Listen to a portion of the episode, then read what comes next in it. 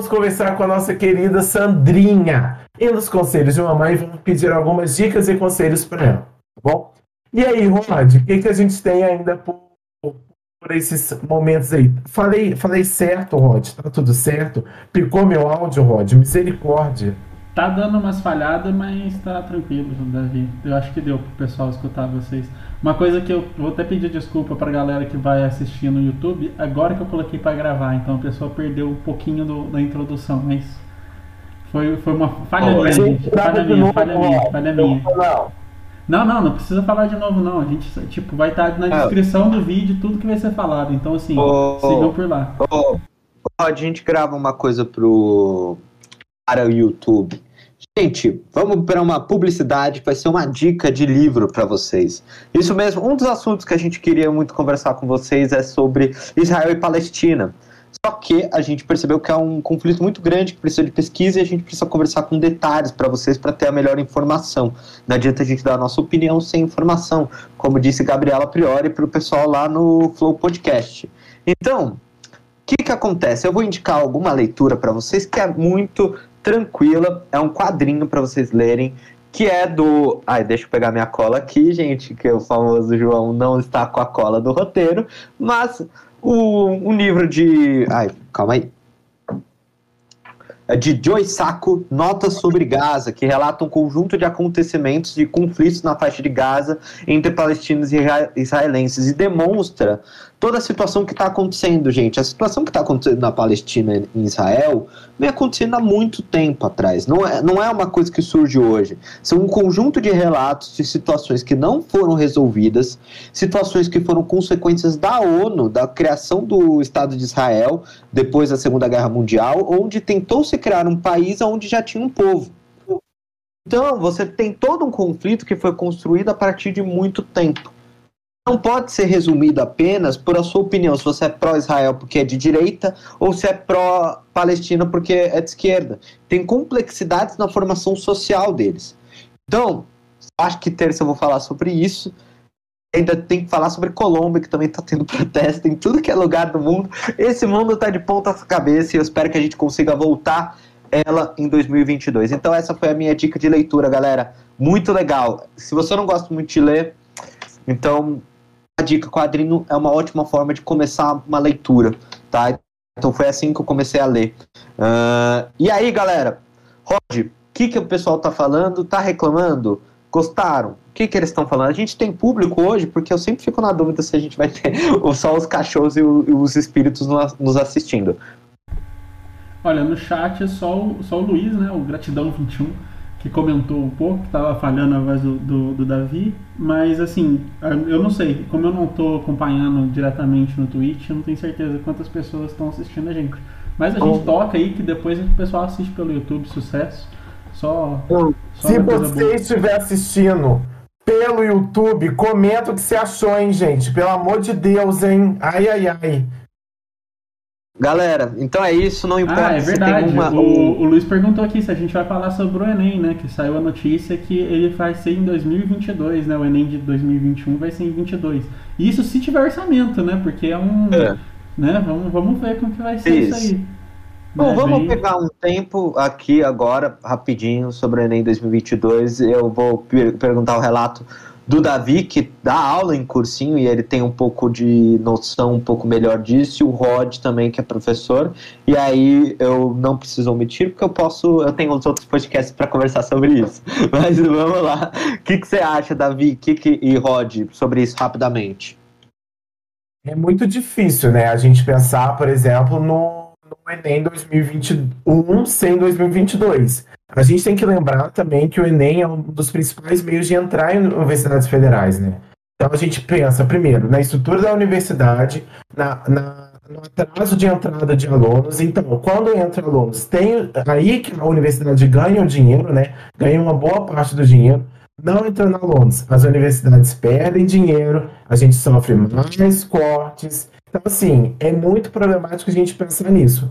E também a gente tem que pensar um pouquinho no pessoal que está estudando esse ano, né? Então, assim, pô, você vai estudar um ano todo para você nem saber se vai ser no ano que vem, e aí vamos supor que não deu certo no ano que vem, você vai fazer dois Enems por ano, como que vai funcionar isso, né? Então, assim, o atraso, né, essa questão do Enem de 2021 ser no ano de 2022, gera problemas tanto para os alunos, tanto para professores, mas também tanto como para reitores de universidades para organizar seu semestre.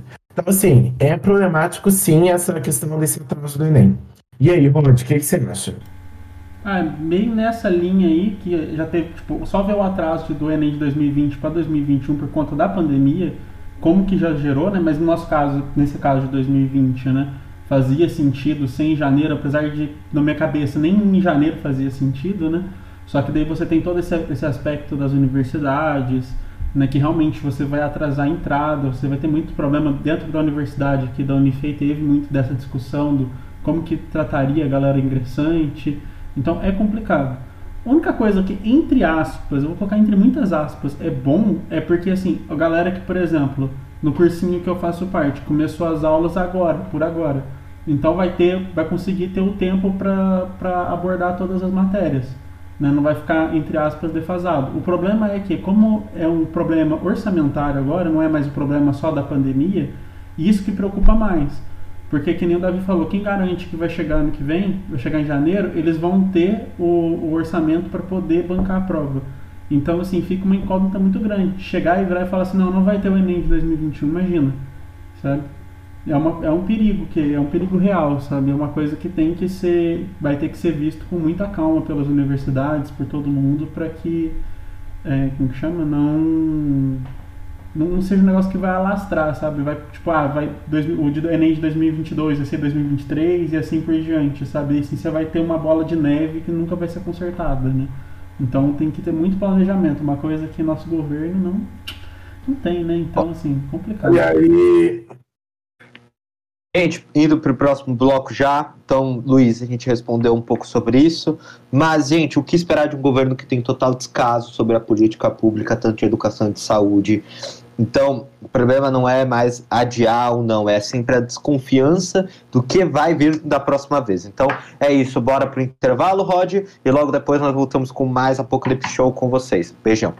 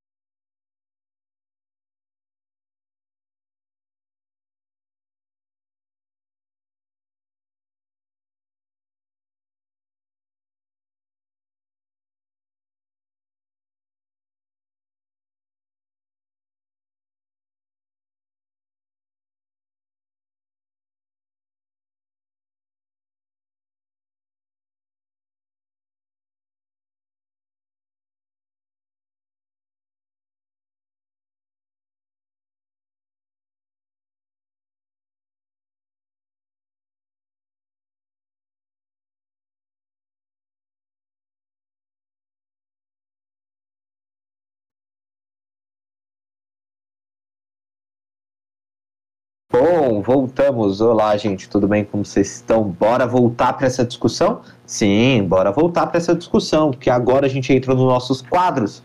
Dentro desse bloco vamos ter um conjunto de quadros. Vamos conversar sobre tudo. De a barraco. Então, Davi, apresenta o próximo quadro para a gente.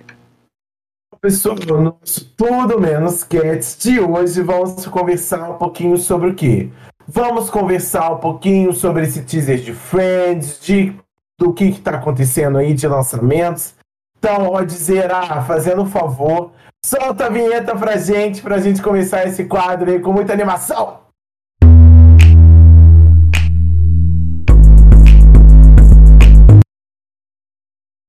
Então, gente, nosso Tudo Menos Cats, o quê? O Rod Zera vai falar um pouquinho pra gente o que, que a gente vai comentar hoje. Então, Rod, é com você. Conta Então, galera, deixa eu pegar minha colinha aqui. É, hoje a gente vai falar um pouco do retorno de Friends, né? Que teve essa semana teve o anúncio do teaser do retorno, né? E daí fizeram um videozinho de 5 segundos, né? Que já animou a galera, todo mundo, assim. Eu não sou um cara muito fã de sitcom, então, assim, vou ser cancelado novamente pelas pessoas desse, desse programa, né? pelos, pelos espectadores.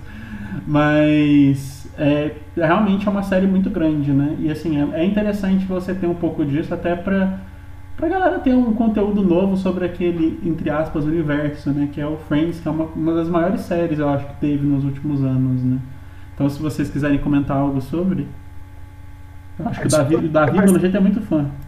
Claro que você vai ser cancelado. Como assim que você não. Ah, que isso, Roger? Não tem a mínima condição, entendeu? Gente, olha só. Assisti Friends o quê? Quatro vezes inteiro. Então, de frente pra trás, frente.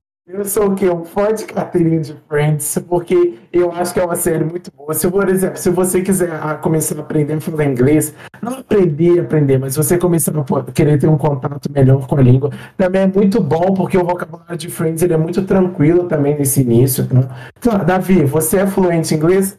Por causa de Friends? Não, e nem sou fluente em inglês, né? Mas vamos pensar um pouco sobre isso. Mas é um pouco isso, entendeu? Eu tipo, entendo muitas coisas melhores agora. Gente, então, temos o quê? Especulações de Lady Gaga participar desse, desse, dessa. Oi, João, pode falar. Fala aí, é informação. É, temos Lady Gaga, temos BTS, então assim, vai ser o crossover do crossover no, no Friends. Então, quem será que você vai sentar naquele sofá? João, o que, que você acha sobre esse crossover? O que, que você acha sobre essa estreia? O que, que você está esperando? E você gosta de Friends, senhor João? Claro, já maratonei duas vezes. Eu acho que é, é a maior série, eu acho, tipo, de todas, uh, Friends, tipo, real. Tem gente que fica falando sobre ah, How Much Your Mother American Friends. Não assistiu Friends, não entende o papel de Friends. Uh, tudo bem que alguns saudosistas podem virar e falar Seinfeld melhor, eu, eu respeito até se o cara é saudosista da época. Mas mesmo assim, Friends foi um grande fenômeno, ainda é. Isso você mostra apenas no teaser. Um teaser de 5 segundos apenas com os caras de costa é, é enorme. As pessoas já estão comentando, estão falando sobre tudo. E além de ser a série para você assistir com um mozão se você quiser. Então é perfeita nisso. Então é isso, galera. E vamos lá, eu espero e tô decepcionado um pouco com o Rod. Rod. semana passada era contra o Spider-Man. Essa semana ó, é contra o Friends. Não, não é contra não, nada. Se você é contra o ator, Spider-Man, você é contra. Não, gente, ó, ó o, o Spider-Man, é, eu não gosto tanto dessa versão nova, assim, sabe? Tipo, eu acho que ele é muito putinha do Tony Stark. Isso é uma coisa que não me agrada. Só isso. Olha, olha o vocabulário. Ah, olha desculpe, mas é a, é, é a verdade, entendeu? mas assim, o Friends, acho que eu nunca dei tanta oportunidade porque eu nunca fui tão fã de, do, do estilo mesmo, de sitcom. Eu acho que, tipo assim, tem algumas coisas que funcionam, tipo, episódio você vê um pouquinho ali, eu acho legal. Eu nunca consegui acompanhar, nunca peguei para maratonar para falar assim, nossa, não gosto. Mas assim, eu não gosto do estilo em si, não é o que faz que eu, entre aspas, gosto de assistir. Então, assim, eu, geralmente eu não acabo não consumindo esse tipo de conteúdo, né? Então, assim, é, não é uma crítica ao Friends, entendeu? Eu sei que é uma das maiores séries que a galera ama, mas é, é algo que não tá no meu mundo, sabe? Tudo bem, Rod. Beleza. Então. Escapou bem, Rod. Escapou bem. Escapou é. bem. Gostei, gostei. Bom, gente, falando em mundo, para a gente chegar logo no mundo do Rod, né? Porque a gente tem que incluir o Rod no mundo. Vamos falar sobre o próximo, que é o lançamento de música. Davi, o que, que de música aconteceu nessa semana ou é o Rod que vai ler? Então, eu tô sem a cola nesse momento, mas vamos lá, vamos falar sobre os lançamentos de música da semana. João, é no meu ponto aqui mesmo, tá? Você passou para a pessoa certa. Confirmando no meu ponto aqui, o nosso diretor-geral confirmou no meu ponto aqui. Vamos lá, gente. A gente tem o quê? A estreia maravilhosa de um clipe, gente. Com a participação do quê? Vocês lembram daquele, da, fábrica, da famosa fábrica de chocolate, da fantástica fábrica de chocolate? Vocês lembram do Umpa Lumpa? Então, gente, o Umpa Lumpa, o verdadeiro Umpa Lumpa, participou do clipe do Pedro Sampaio e da Luísa Sonza. É um clipe inspirado. Sério, Rod, sério, isso mesmo. Ele gravou, ele gravou e foi muito bacana. Tipo assim, é, o clipe é, é. Como é que fala? É inspirado né, na, na Fantástica Fábrica de Chocolate. Vários rios e vários chocolates, e tem lá um Palupa dançando até o chão. Então, assim, gente, eu recomendo a só por conta do um Palupa descendo até o chão. Temos o que também? Temos aí o Projota, né? A primeira música que, que lança depois da saída de bebê, Dias de Caça. Gente, ó, Dia de Caça eu, eu, acho, eu não gosto muito do, do rap que o Projota canta, então assim. Não, o rap do Projota, me desculpa, galera. Me desculpa. Meu irmão ficou falando, ah, moleque de vila, o moleque de vila ficou melhor na versão Lucas. O Lucas entrando. Aí o moleque de vila ficou bom. Eu não gostava do moleque de vila até o Lucas entrar. Ah, gente, pelo amor de Deus, com todo respeito, sei que tem muito fã, mas não é o meu estilo de, de rap. Ó, sendo polêmico aqui, para ajudar o Rod um pouco. Pelo amor de Deus. Eu não gostei do clipe, eu achei o clipe, o clipe tipo assim, ai, pra mim ele tinha que comer estrogonofe no clipe. Pra mim é só isso que tinha que acontecer no clipe, entendeu? Como ele não comeu, eu tô triste. Entendeu? Aí temos o quê? Kate Perry também lançou Elétrico com o vídeo do Pikachu, comemorando 25 anos aí da, da não saga Pokémon, né? Mas desse fenômeno que é o Pokémon, que, por exemplo, com certeza participou da infância do Rod, participou da minha, participou da do João. Então, assim, é um fenômeno até hoje de infância e é muito bacana. Temos Vitão, né, e Real com o Chamego também, tipo, Vitão aí teve algumas tretas na segunda-feira que eu expliquei sobre o Whindersson, Luísa, Vitão, então ele lança também essa música com o Real, que, que eu gosto, é, tipo, que eu gosto do Real. E temos... O que que é, Rod? Não, eu zoei que é, tava, eu fui falar no, sem abrir o microfone pra galera escutar, mas é que você gosta real, né? É, eu gosto...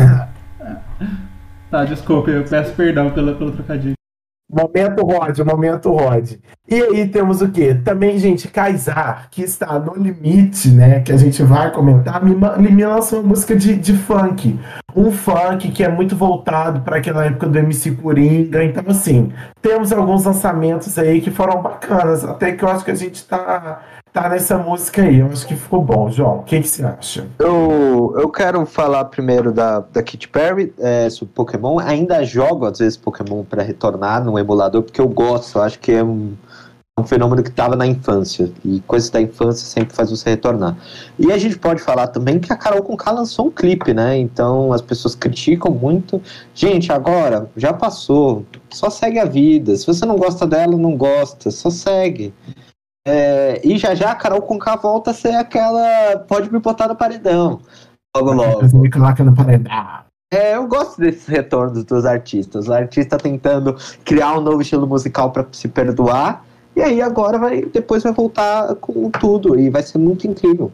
Vai ser incrível. Impecável o clipe, tá? Impecável o clipe. Tô aqui pra dizer isso. Então, olha isso. Ô Rod, aí, fala aí a sua opinião, se algum dos fantasmas quiserem falar com a gente também podem falar. Se não, é com você essa última opinião, para a gente já ir para o próximo bloco falar um pouco sobre reality show e sobre um fenômeno que está surgindo aqui agora no, na TV brasileira. Ah, o meu é só o clipe da Katy Perry, dei uma olhada rapidinho hora que vocês falaram que era 25 anos de Pokémon ali, daí toda a minha infância passou nos meus olhos, né? Quando todo mundo queria ser crescer e ser um mestre Pokémon, ele já, já queria mutar e cantar a música do, da abertura, né? Mas assim, Pokémon, convenhamos, né? Tipo, é um jogo muito bom, mas o desenho, depois que você cresce, você olha e fala assim, como que eu assisti? sem, sem farpas, apenas a true da true, como diria o, o, o flandalista, né?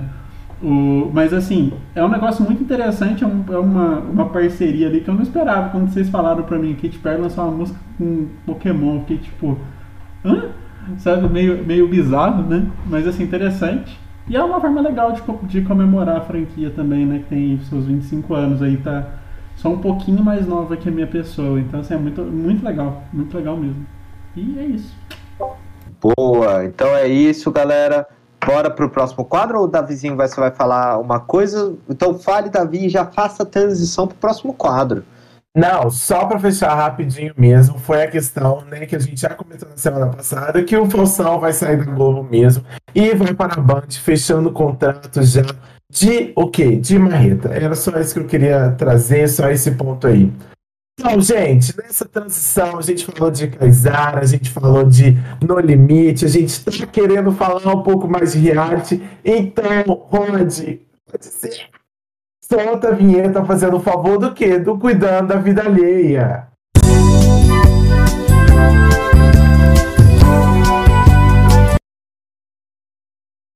Gente, tem hora que eu travo o sorriso, que aqui eu não sei se vocês estão vendo ou não, mas eu fico congelado, tá? Só pra avisar pra vocês. E aí, Rod, o que, que a gente vai tratar nesse Cuidando da Vida Alheia? A gente já começa na fofoca aqui já.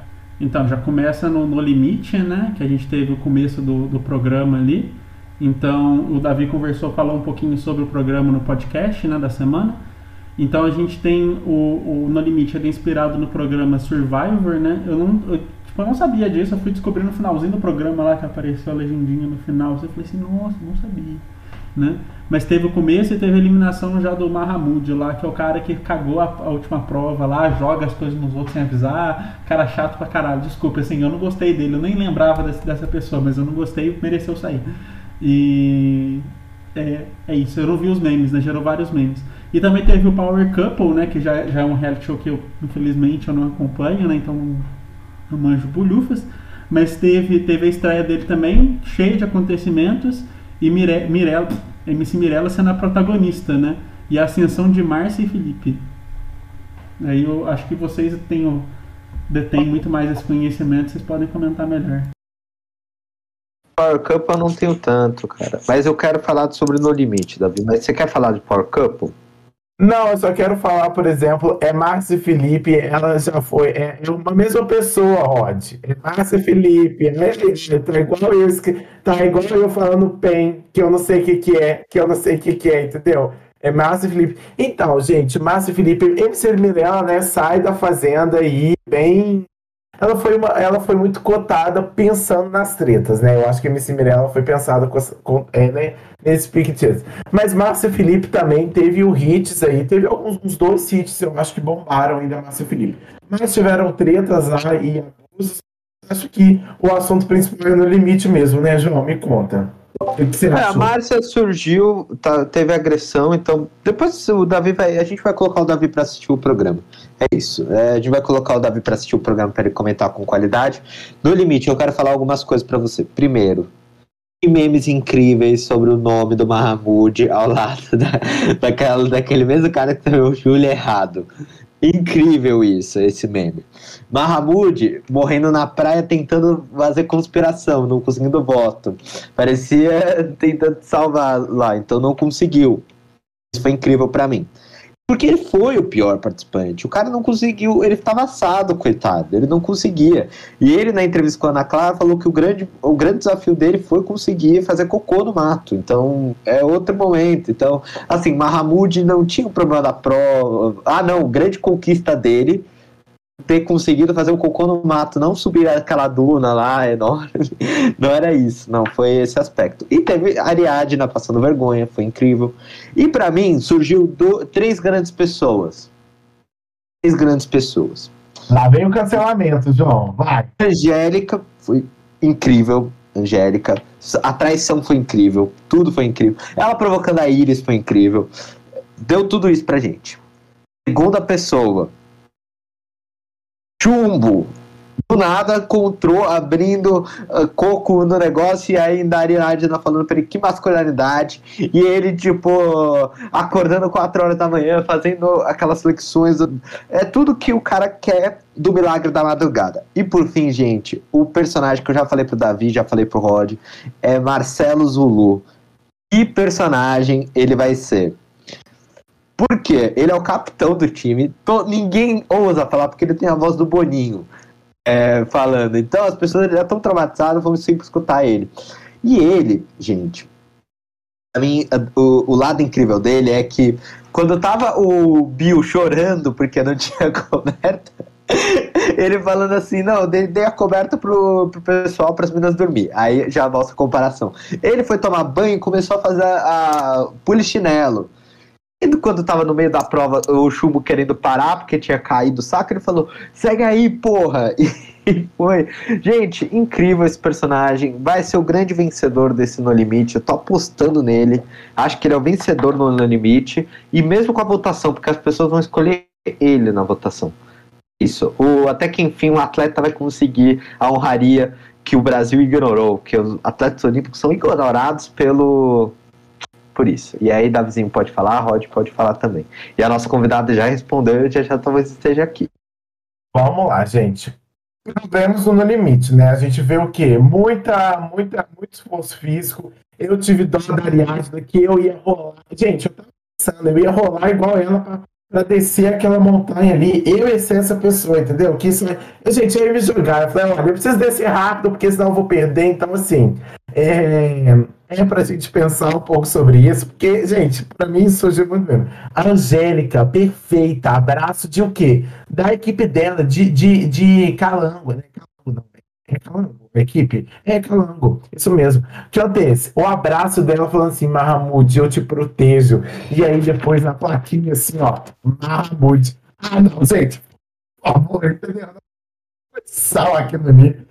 Eu fiquei chocado, passado de cara. O André também. Gente, que desembondo naquela prova lá da equipe. Eles não sabiam fazer nada. Mas uma pessoa que superou muito minhas expectativas foi o quê?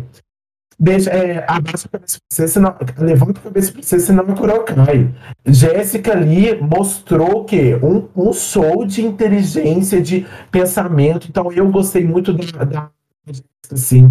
Pensei que não ia me gerar muito conteúdo, mas gerou. Então, assim, eu gostei um pouco da Jéssica.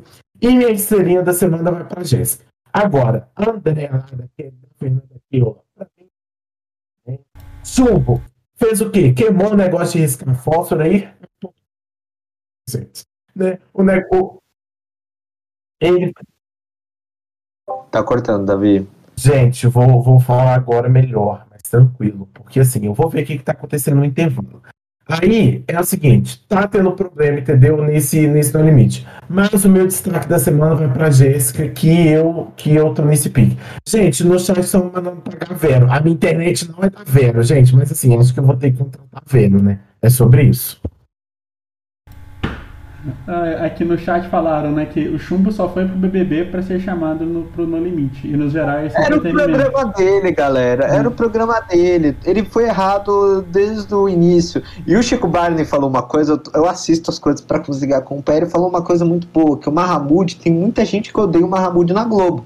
Que colocou ele no BBB foi constrangimento colocou ele no limite, foi constrangimento. Eu concordo com isso, foi um constrangimento. Alguém não gosta do Mahmoud. ele se constrangeu muito nesse programa. Rod, fala a sua opinião e aí a gente já vai pro, pro seu mundo, pro meu mundo, pra gente comentar um pouquinho sobre depois, né? Ah, não, tem ainda treta, não tem? Ai, não sei, gente. Vou ver a cola depois aqui. Fala aí, Rod. Ainda tem, ainda tem mais uma, mais uma, mais o futuro dos ex-BBBs, né? Que o, o Davi vai comentar aí pra gente né? Mas, o, mas esse negócio aí, eu só vi o finalzinho, né? Eu esqueci que ia estrear o No Limite, para ser bem sincero, estava absorvido nas minhas, dos meus estudos, porque eu sou uma pessoa extremamente séria e comprometida na mentira. É porque eu esqueci mesmo. Mas daí eu assisti só o finalzinho, que foi a prova final, eu vi o cara lá, eu não guardo o nome, desculpe, então tipo, vocês falam o nome aí, eu vou ter que. Eu tenho que ficar procurando aqui pra ver quem que é quem, entendeu? Porque eu não guardo a cara das pessoas, tipo, eu demoro muito tempo pra associar nome e pessoa. Então, o cara que, que, que riscou o fogo e jogou o negócio de riscar no fogo é um, é um gênio. É um gênio. Esse aí vai ser, na hora que a equipe laranja perder, ele vai ser o primeiro a ser eliminado por isso, entendeu? Pelo menos é o que eu espero. Mas, não sei também, pode ser que não, né? Pode ser que não. Pelo, pela cara do João, ele, eu acho que eu tô enganado, né? Então, acho que vai ser a Ariadna. Mas é uma coisa que. Ariadna tendo, tendo, tendo sofrimento e, e, muita, muita garra ali das pessoas, isso que vai ser legal de ver no No Limite, sabe? Tipo, pelo menos é o que eu acho. Então, assim, vamos, vamos ver o que vai ser isso. Já tem, já até tem 2022 planejado pro No Limite, os caras nem sabem se faz sucesso, já tá aí, ó. Ficar fica esperto aí pra participar, ir numa ilha paradisíaca pra passar, passar fome e passar raiva também. E tem que assinar o banco. Ah, é, não é normal, tem que assinar um banco para entrar. Mas Gente, podemos ir para o próximo tópico, porque falando em banco e patrocínio, muita gente está recebendo patrocínio aqui. É, e um deles virou um dos melhores patrocínios que, desde o nome, a mãe do Gil sabia que ele ia receber esse patrocínio. Então, Davi, fale um pouco, ou Rod, sobre qual é o próximo tópico aí. Vamos então, lá, gente. Não, você quer que eu fale, Davi? Eu apresento, você fala que você que é o detentor do conhecimento do, do BBB. Tá tudo seu, entendeu? Tá tudo certo, Rod. Pode então, falar. Nessa semana, né, os ex-participantes tiveram alguns dos seus futuros e próximos trabalhos revelados, principalmente de Juliette e Gil, que são, foram os protagonistas né, do, desse, BBB, desse último BBB. E sendo que eles já estão assinando contratos com grandes empresas. Então, vai lá, Davi, você que é o, o... Conte mais pra gente sobre esse babado.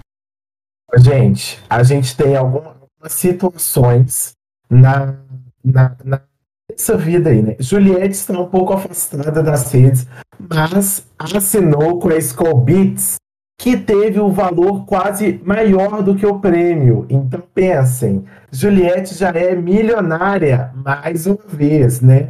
Então assim, temos que pensar isso e temos que pensar Gil do Vigor, que tá o quê? Com o vigor grego. Então, assim, o Gil vai ser estampado na cara do do que? Dos iogurtes vigor grego, né? Da, da, linha vigor. Então, assim, Gil também fechou essa campanha milionária, não milionária, mas com muitos, muitos dólares ali que vai ajudar ele no, se sustentar fazendo o doutorado dele, né? O PhD dele. Então, assim, é muito importante a gente pensar nisso e pensar nessa questão, né? Tem vários agenciamentos aí, Sara, por exemplo, acabou de sair a notícia que vai ser agenciada aí por uma das maiores, né, maiores agenciadoras do, do, do Brasil, que é o, marido da Simone Simaria, né, o Kaká, então ele também está começando a agenciar a Sara.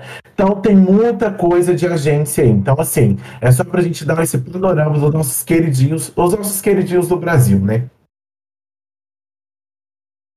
É só isso. Tem mais nada, não. É, eu também falar, eu acho que é, é legal que a, a Juliette está com muito apoio da Anitta, que ela tá, né, tipo, ficando na casa da Anitta, então já tá sendo bem assessorada, Skull Beats, né, meio óbvio, Anitta Skull Beats, tem uma grande parceria também, e o, não sei se falou, mas o, ela não vai reassinar com a Globo, ela é não vai reassinar com a Globo, o Gil foi o único que reassinou e a Globo fez até uma divulgação, eu acho que pela primeira vez no Instagram até, o Gil, como um contratado. E a Globo não vai, não vai desperdiçar o talento que tem. Porque a Juliette, para mim, ela tem talento, mas talvez não seja o talento carismático que o Gil tem para comandar talvez um programa, algo do tipo. Ela tem um talento musical, ela tem um talento das redes. Talvez ela, tem, ela já esteja percebendo isso e vai aproveitar isso de outra forma. Já o Gil, acho que ele tem um carisma muito grande que a Rede Globo pode utilizar muito ele em todas as plataformas da Globo. O Gil tem um carisma. E o Gil, acima, parece para mim, eu não acompanho tanto a Juliette nas redes sociais, eu tenho que começar a fazer isso pra gente conversar. Mas eu sinto um gosto do Gil por estar com as pessoas que seguem ele, sabe? Que curte. Responde cada fã, cada, é, cada presente que é entregue para ele, para a mãe dele. Responde tudo. Eu sinto muito isso dele. Então, sei lá, eu acho que ele vai se dar bem. Eu acho que ele vai ser um comunicador muito bom.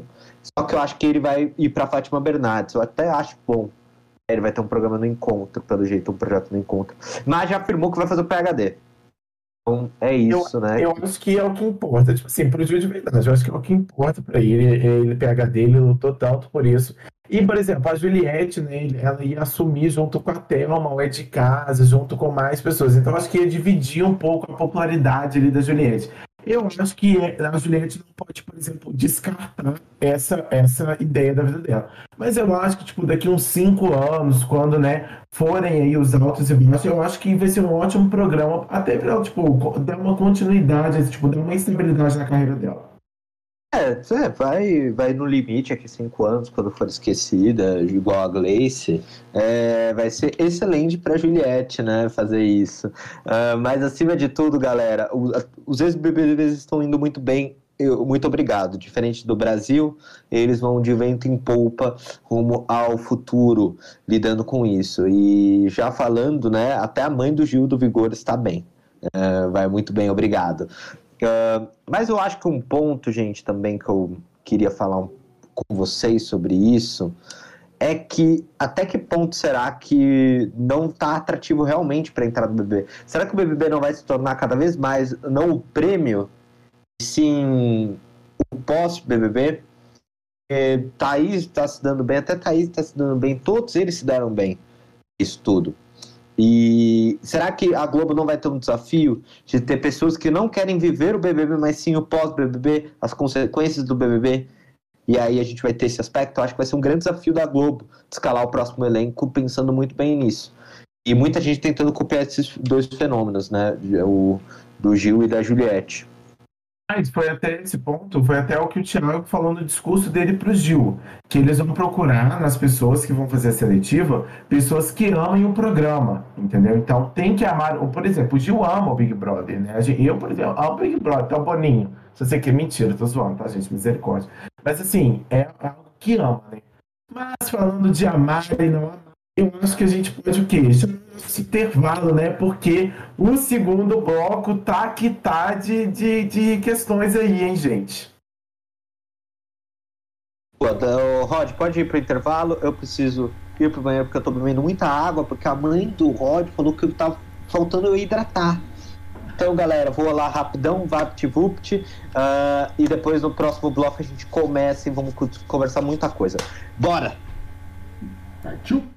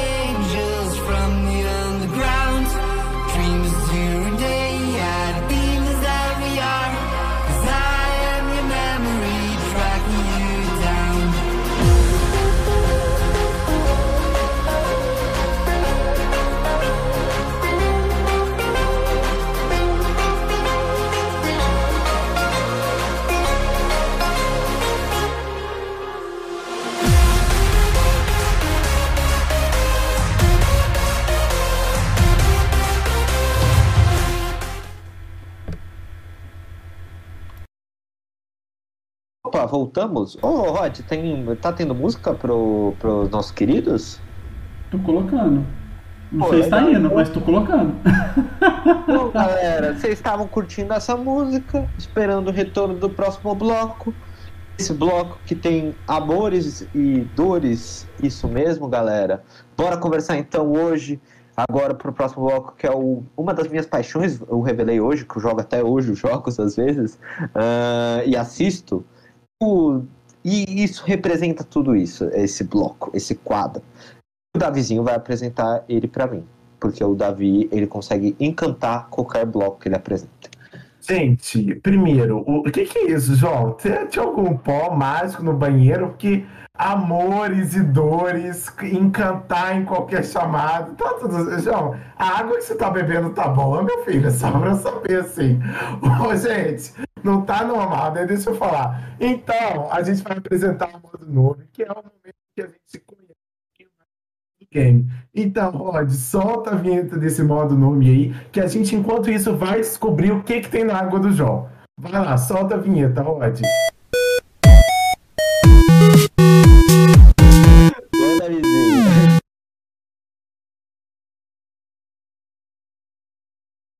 Voltamos. Ô, Rod, a minha água tem água normal. Eu só tô referenciando e tem muitas pessoas no chat que acompanham o Apocalipse Show constantemente que vão concordar comigo isso, ô Davizinho. Então eu tô ressaltando.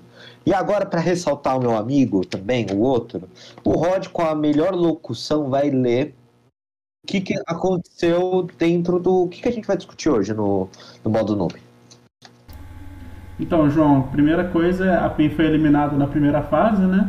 Ela ficou em terceiro lugar no grupo dela, no grupo B, né? Perdeu para perdeu quase todos os jogos dela. O único jogo que não valia nada foi o jogo que ela jogou bem, que foi contra Istambul. É, é, eu esqueci o nome da equipe lá, mas você oh, sabe. Oh, oh, oh, não, não. A gente ganhou dos nossos maiores rivais duas não, vezes. Tá, ganhou, ganhou duas vezes da Turquia, é uma evolução, mas assim, na hora que precisava ganhar do. da Bad Lions.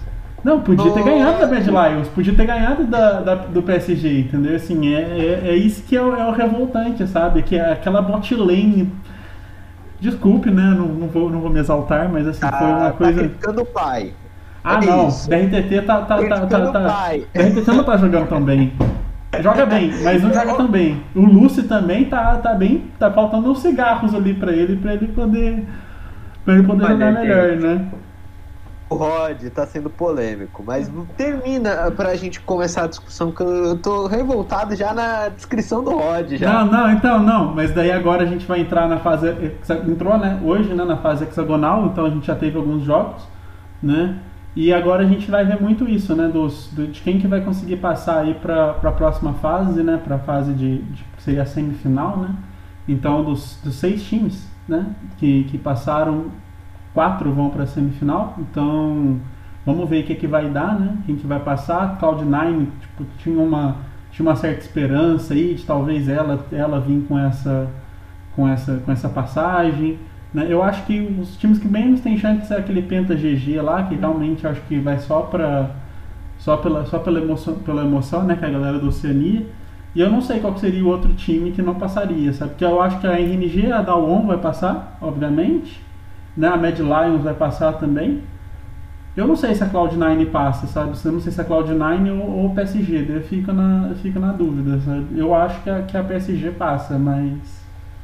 O- Hum. Gente, o Davizinho, ele fica confuso e todos vocês também, às vezes, escutando sobre esse bloco com vocês. Ah, tá tendo uma competição eh, de LoL eh, internacional que é os campeões de cada região. E algumas regiões são conhecidas como regiões fortes. São as regiões mais poderosas que têm os campeonatos mais disputados. China, Coreia do Sul, a Coreia do Sul é um dos cenários mais dominantes, foi o cenário que mais ganhou títulos no LoL e em outros esportes também. Isso vai desde Star, eh, StarCraft. ai, Isso.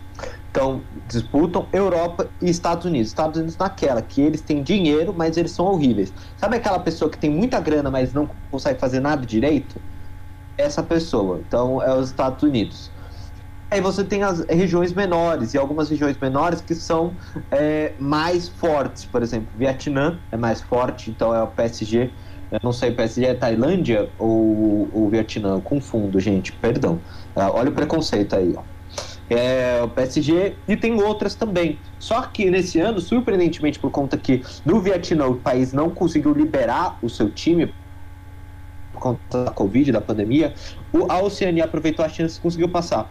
Então é um pouco para resumir, para vocês conseguirem entender. Não sei se ficou pedagógico. Luiz que é no chat, o Luiz é, é craque nisso, ele pode ah, fazer isso. Mas, para minha opinião, é o seguinte: foi um excelente eh, torneio do, do time brasileiro. Excelente torneio do time brasileiro. Ah, eu esperava. É, é- é isso. Vai com expectativa baixa. Essa é a regra pro Brasil. Vai com expectativa baixa porque a gente sempre é o pior time, a pior região, e agora que a gente saiu da pior região. Agora é o, o latino-americano da pior região. Coitados, nossos irmãos. Mas, no torneio, gente, o que, que eu vou dar tom para o Davi se inteirar na conversa e depois a gente logo ir para um bloco que o Davi consiga falar. Davi, você quer falar? Não, eu tô com uma dúvida. Tipo assim, é, eu tô com uma dúvida assim. Bem, bem assim.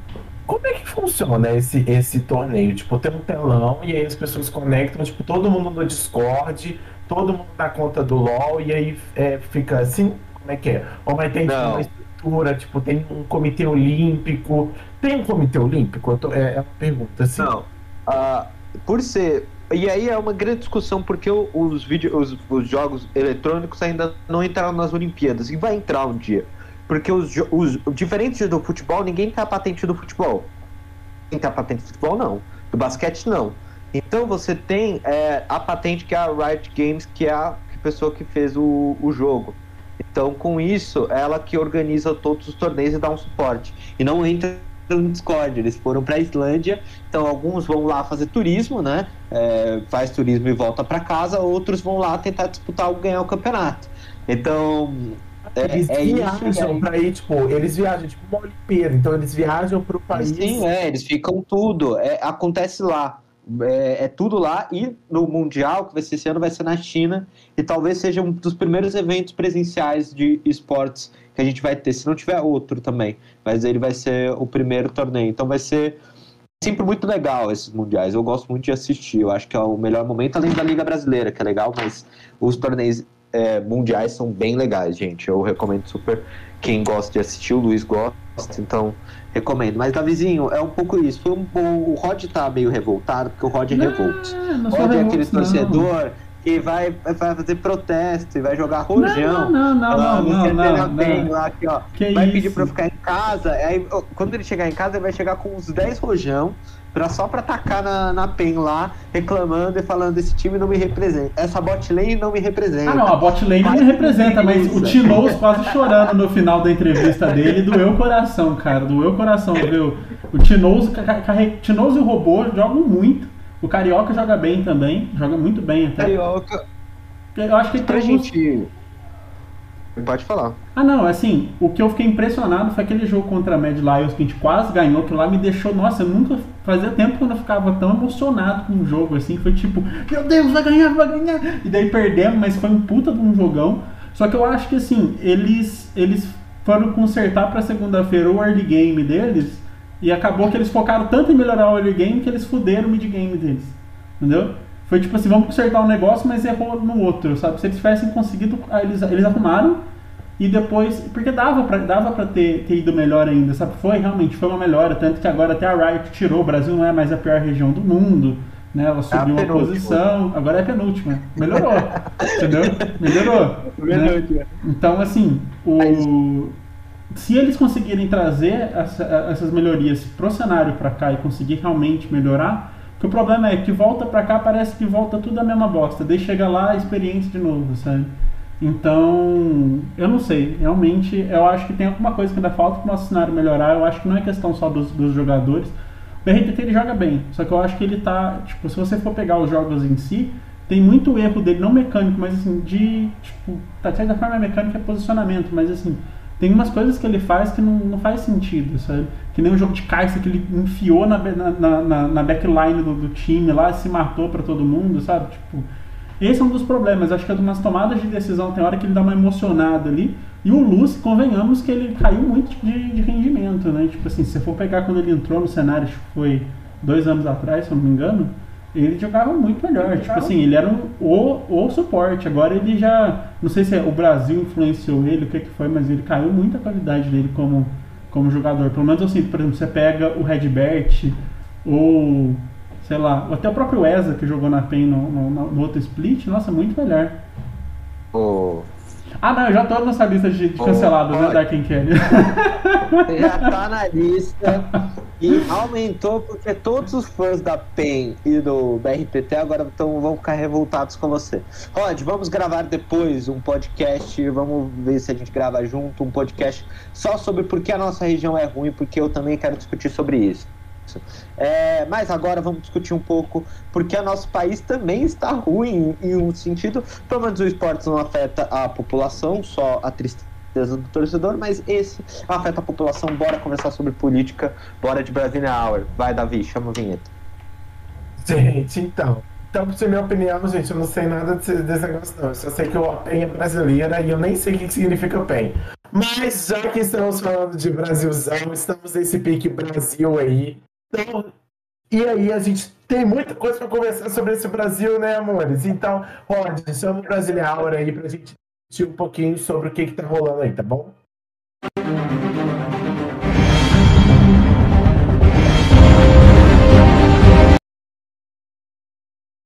Foi bonito, foi, foi intenso, foi. Alô, João, cadê? Olha, Boa. até canto, gente, não precisa ver. E aí, vamos lá. gente, vambora. Essa semana, galera, gente. Beleza, gente, ó, é as falhas da comunicação às vezes. Essa semana, galera, aconteceu vários assuntos dentro do Congresso, dentro da política brasileira e várias ações oco- ocorreram. Primeiro ponto, ocorreu a CPI ah, da Covid, continua e teve um conjunto de relatos dentro dessa CPI, que tivemos o depoimento do presidente da América Latina da Pfizer, o ex-assessor de comunicação do governo, o Heinz, alguma coisa que a gente não sabe falar, e o presidente da Anvisa, fez um, fez um relato dentro da comissão. Além disso, nessa semana a gente tem teve um conjunto de protestos ah, contra o racismo, ah, e aí a gente pode conversar um pouco sobre isso também. E por fim, a gente teve o pesquisa eleitoral Datafolha, que, que diz sobre um pouco a popularidade do presidente e as eleições de 2022, que um, uma triste, o presidente tem que se preocupar, tem que se preocupar bastante. Bom, vamos lá sobre os relatos. Primeira coisa que aconteceu dentro dos relatos eu vou resumir para vocês e aí os meus colegas vão conversando com vocês também sobre isso. Primeira coisa, na, na no dia da o primeiro a depor nessa semana foi o, o da Anvisa, né, o presidente, o ex-presidente da, não, o presidente da Anvisa. E ele confirmou que, que a, o governo queria a mudança da bula. Para quem não sabe, o governo pediu a mudança da bula da cloroquina para tratamento da Covid para o tratamento precoce. Então, um ato que o, que o governo está insistindo dentro disso, e principalmente a defesa da capitã da cloroquina, que eu esqueci o nome da médica, mas é assim que ela é referenciada para todos. Além disso, o Congresso já solicitou para os senadores, né, o pessoal da CPI já solicitou para ela também depor dentro do, da comissão, dar o seu relato, sua versão dos fatos. Além disso, galera, tivemos dentro do depoimento do do ex né, do ex da comunicação do governo, a gente, ele falou algumas coisas que foram interessantes, que ele não lembrava da campanha O Brasil não pode parar. Se vocês não lembram, no ano passado teve uma campanha que o Brasil não pode parar, muito copiando a campanha de Milão. No- em Milão eles falavam que não podia parar, Milão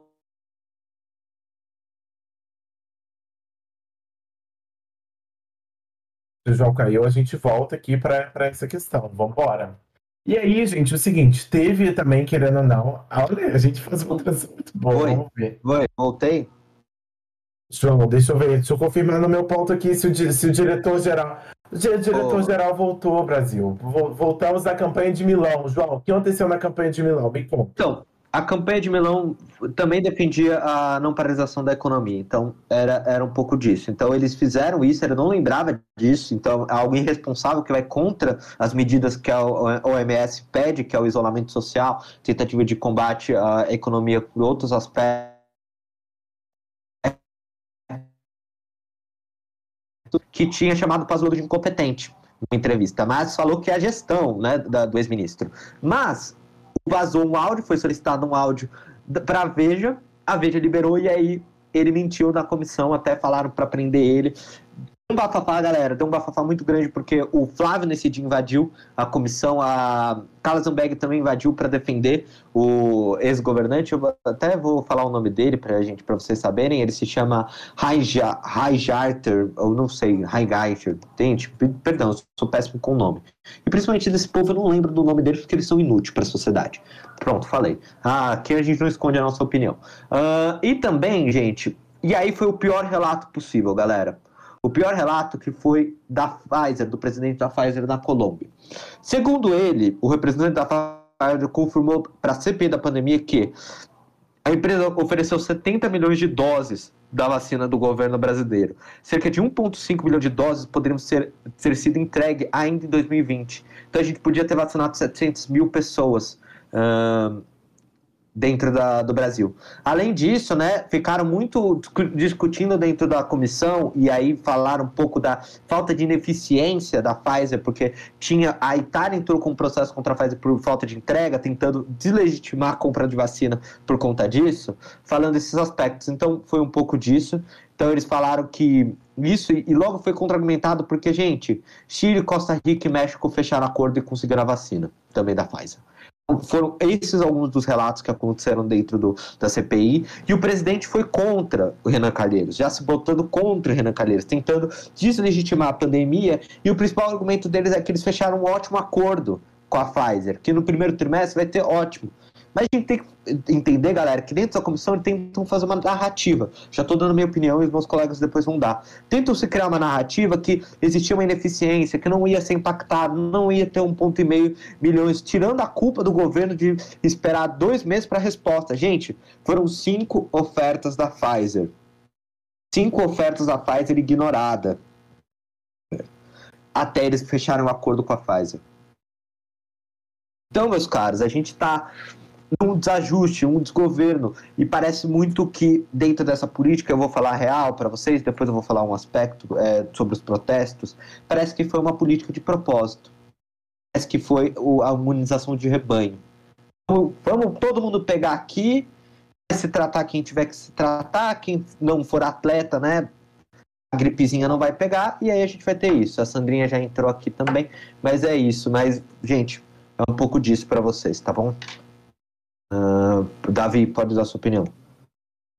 Não, tem nem opinião para dar, é só, é tipo, é tiro porra de bomba, entendeu? É, é uma questão, a gente pensa pensa como que é que é triste a gente ver uma relação do tipo de recusa de vacina, né? E assim, a gente ter ainda essa, essa divulgação na numa questão, por exemplo, de uma CPI, porque a gente pensa também a, da falta de informação, entendeu?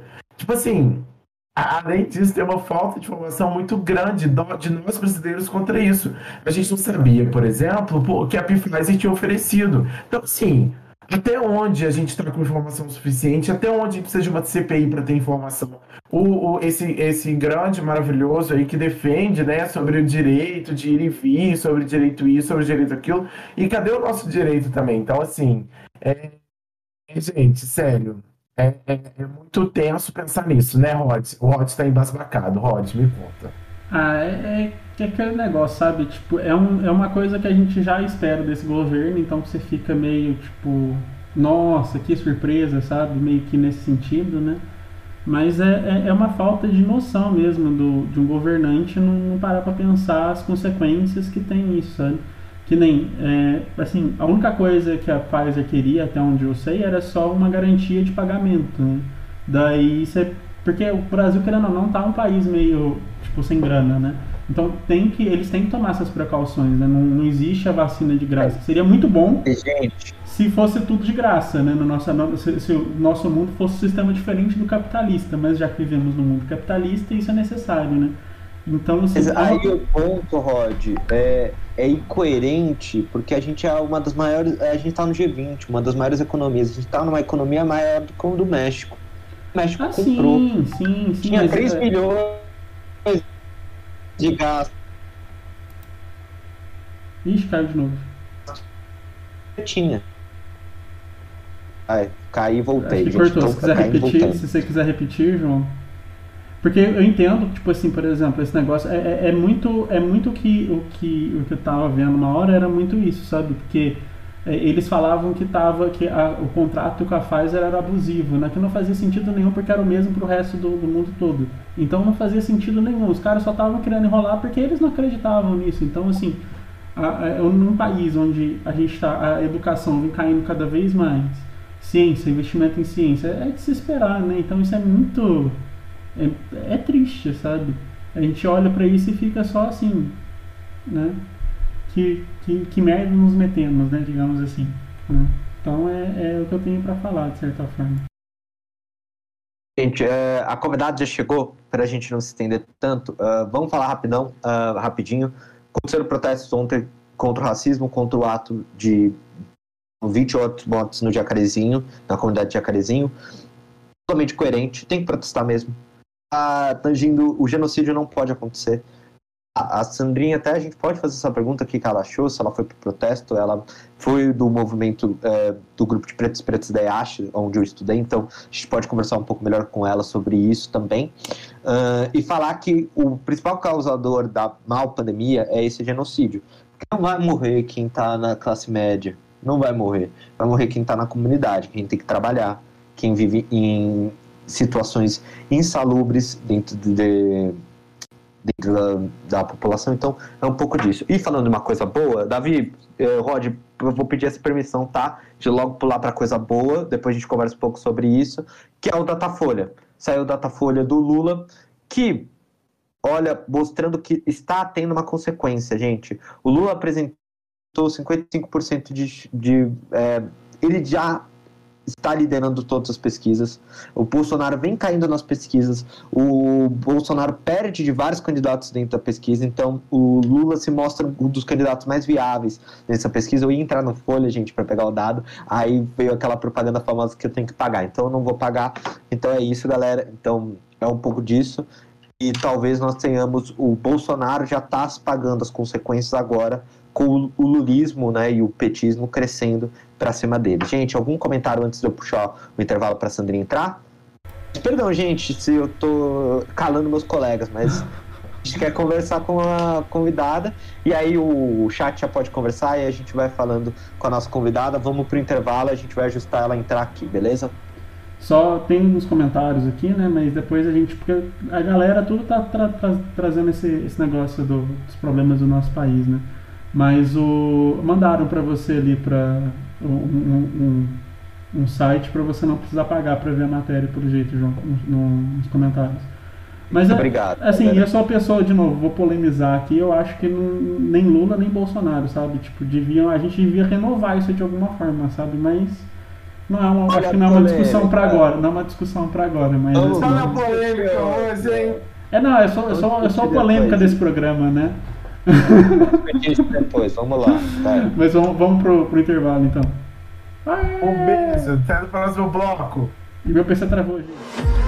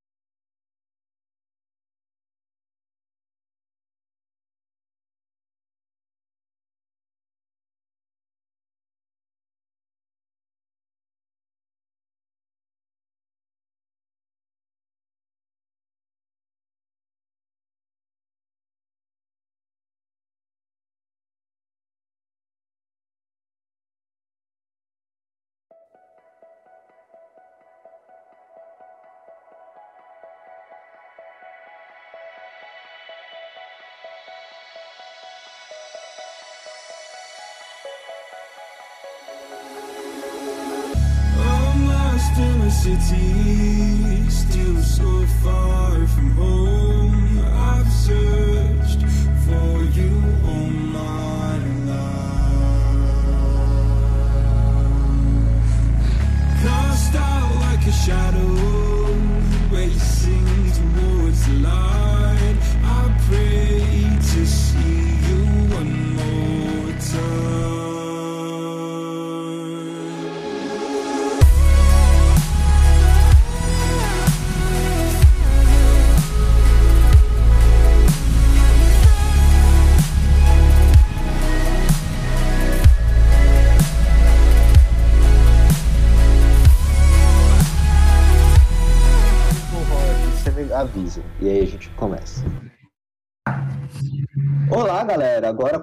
Uma grande amiga aqui comigo. Uma amiga que ficou. me dava bronca demais. Mas não vou ser eu que vou apresentar ela. Então vamos. Vou pro bloco de enquete legal e que tem Davizinho, apresenta a nossa convidada de hoje. Gente, então, no- antes de eu, de eu apresentar, Rod, solta a vinheta do Faro que eu discuto fazendo favor, que depois eu vou apresentar essa mineira que é conterrânea minha, gente. Tô passando mal. Então, Rod, solta aí fazendo favor que a gente, que a gente vai apresentar a Sandrinha, tá bom?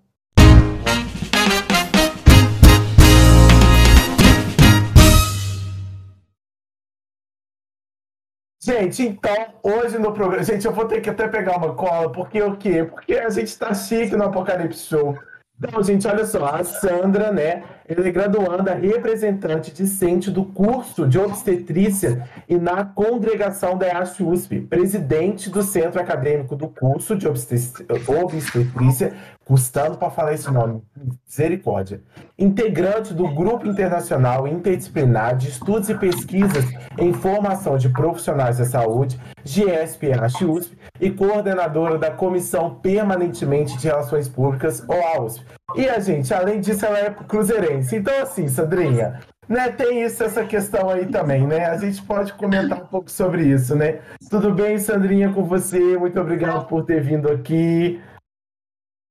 Gente, é, primeiramente, cara, que felicidade, assim, de receber esse convite e pensar por que eu?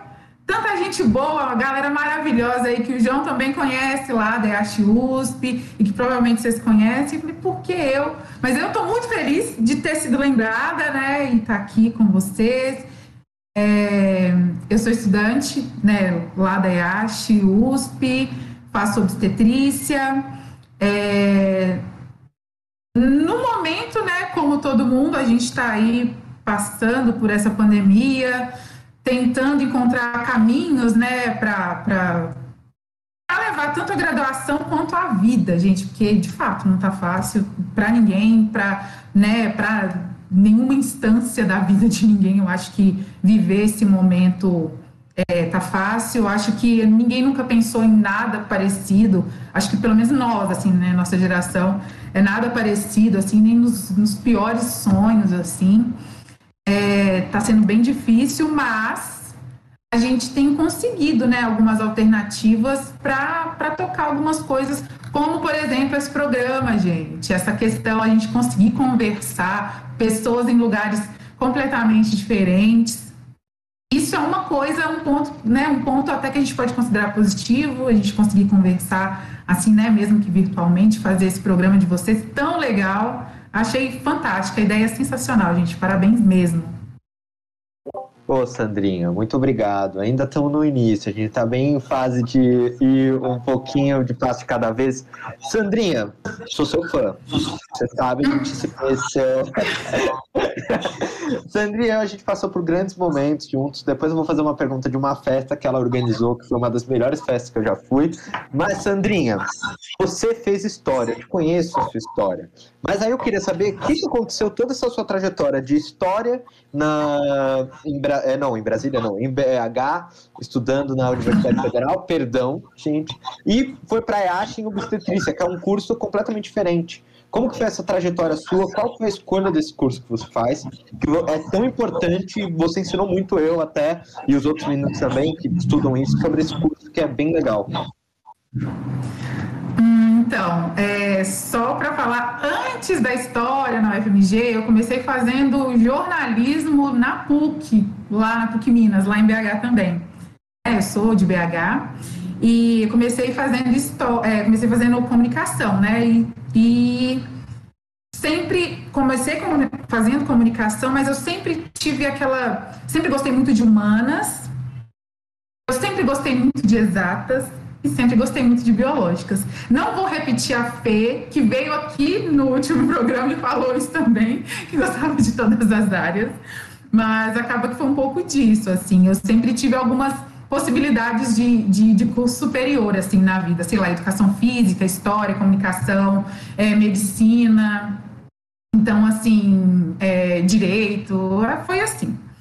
E aí eu comecei, eu, eu estudei no CEPET, fiz curso técnico, não fiz o ensino médio lá, fiz em outra escola, mas aí eu fiz, né? Comecei, eu fiz estradas, né? Transportes e trânsito, mecânica industrial. Isso aí foi bem a das exatas, assim, os cursos técnicos. É, só que eu sempre fui aquela que, dentro do curso técnico, começava a fazer alguns debates, trazer as questões humanas para aquilo tudo, entende? Se você pensa em transportes, você tem que é, Transporte e trânsito é meio que o gerenciamento de vias construídas. Vias as, são pessoas que vão transitar por ali. Então, por que, que a gente não tem que pensar nas questões hum, humanas das coisas, né? Porque eu acho que, às vezes, eu tinha um monte de professor que era engenheiro, físico, matemática, etc. Até mesmo na mecânica, enfim. Mas eu sempre era aquela que trazia essa questão. Eu era sempre aquela. Nossa, lá vem a Sandrinha de novo, politicamente correta, chata, vem trazer isso. Para que falar de ser humano? Ok, máquinas. Né? Era tipo isso. E aí, isso foi, né, curso técnico, aí eu comecei a fazer comunicação. Sempre gostei muito de dessa questão da comunicação, é, de pensar, de pensar a melhor forma, né, de diálogo e de pensar alguns mecanismos, algumas coisas, né, para tornar a comunicação algo mais legal, assim. E aí eu fui para o jornalismo mas é porque eu sempre fui muito fã, fui muito fã de rádio. Eu fui para o jornalismo nem tanto por, por impresso, por TV, e sim pelo rádio. Eu sempre fui fanática por rádio, assim. Eu acredito que o rádio é muito democrático, né? Às vezes você está no interiorzinho ali, né? Tem um radinho, você consegue ouvir, as pessoas conseguem, né? Às vezes televisão você demanda outras coisas, o impresso também além de, de, de, ter o acesso né, ao, ao, papel ali, também tem que saber ler. Então, eu acho o, rádio uma coisa muito democrática, muito legal. Então, sempre fui muito fã, fui para o jornalismo por causa do rádio. E no jornalismo eu fui descobrindo outras coisas e descobri principalmente essa coisa da, de gostar de história também. E, e aí acabei, mas tá, vamos lá. E aí acabei fazendo. É, só que assim, quando eu fui lá, vamos voltar um pouquinho. Quando eu fui para o jornalismo, eu sempre. A minha primeira opção na vida era medicina. Eu sempre tive uma ideia de obstetrícia, ginecologia. Eu gostava de algumas coisas dentro da medicina, né? Obstetrícia, ginecologia. Gostava de dermatologia, mas com a relação com queimados, porque o João 23 em Belo Horizonte é uma referência, o hospital, vocês devem saber, né? É, é um hospital que tem, que ele é referência né, em traumas, em muitas coisas. E eu achava, e tinha um projeto lá que eu achava interessantíssimo de dermatolo, de, de tratar de queimados, eu achava interessante o projeto. E gostava de oftalmo porque eu gostava de física, então a relação de ótica, essa coisa toda, eu sempre gostei. Mas é, fiquei muito tempo tentando passar na UFMG, não passava na UFMG de jeito nenhum. E aí aquela questão, né? É, por um certo momento abandonei um sonho e fui para a comunicação, que era a segunda opção que eu tinha, assim, né, dentre, dentre várias possibilidades que eu poderia ter de curso superior. Aí eu fui para comunicação. Na comunicação eu vi que eu não é, eu vi que o que me motivava era o rádio e eu tinha N coisas além disso que eu teria, deveria, que eu teria que me dedicar. E eu falei, hum, vou sair né, da jornalismo aqui, da PUC. E aí eu tentei vestibular do FMG na época, né? Não era nem é, tinha essa coisa ainda de, do vestibular, né? Que era a Copev que organizava na época. Aí eu fiz, passei, acho que foi um dos últimos vestibulares que teve fase ainda de vestibular sem ser SISU, né? Sem ser ENEM. E aí fui para história e lá na história comecei, gostava muito do curso, gosto até hoje, assim, meu coração até. Ai, quando eu lembro da UFMG, meu Deus. Enfim. É... E aí comecei fazendo história e a história me abriu várias possibilidades. Então, aí eu comecei a trabalhar antes mesmo de entrar na história da UFMG, no, um, enquanto eu ainda estava lá na, na, PUC, eu comecei a trabalhar na rádio UFMG.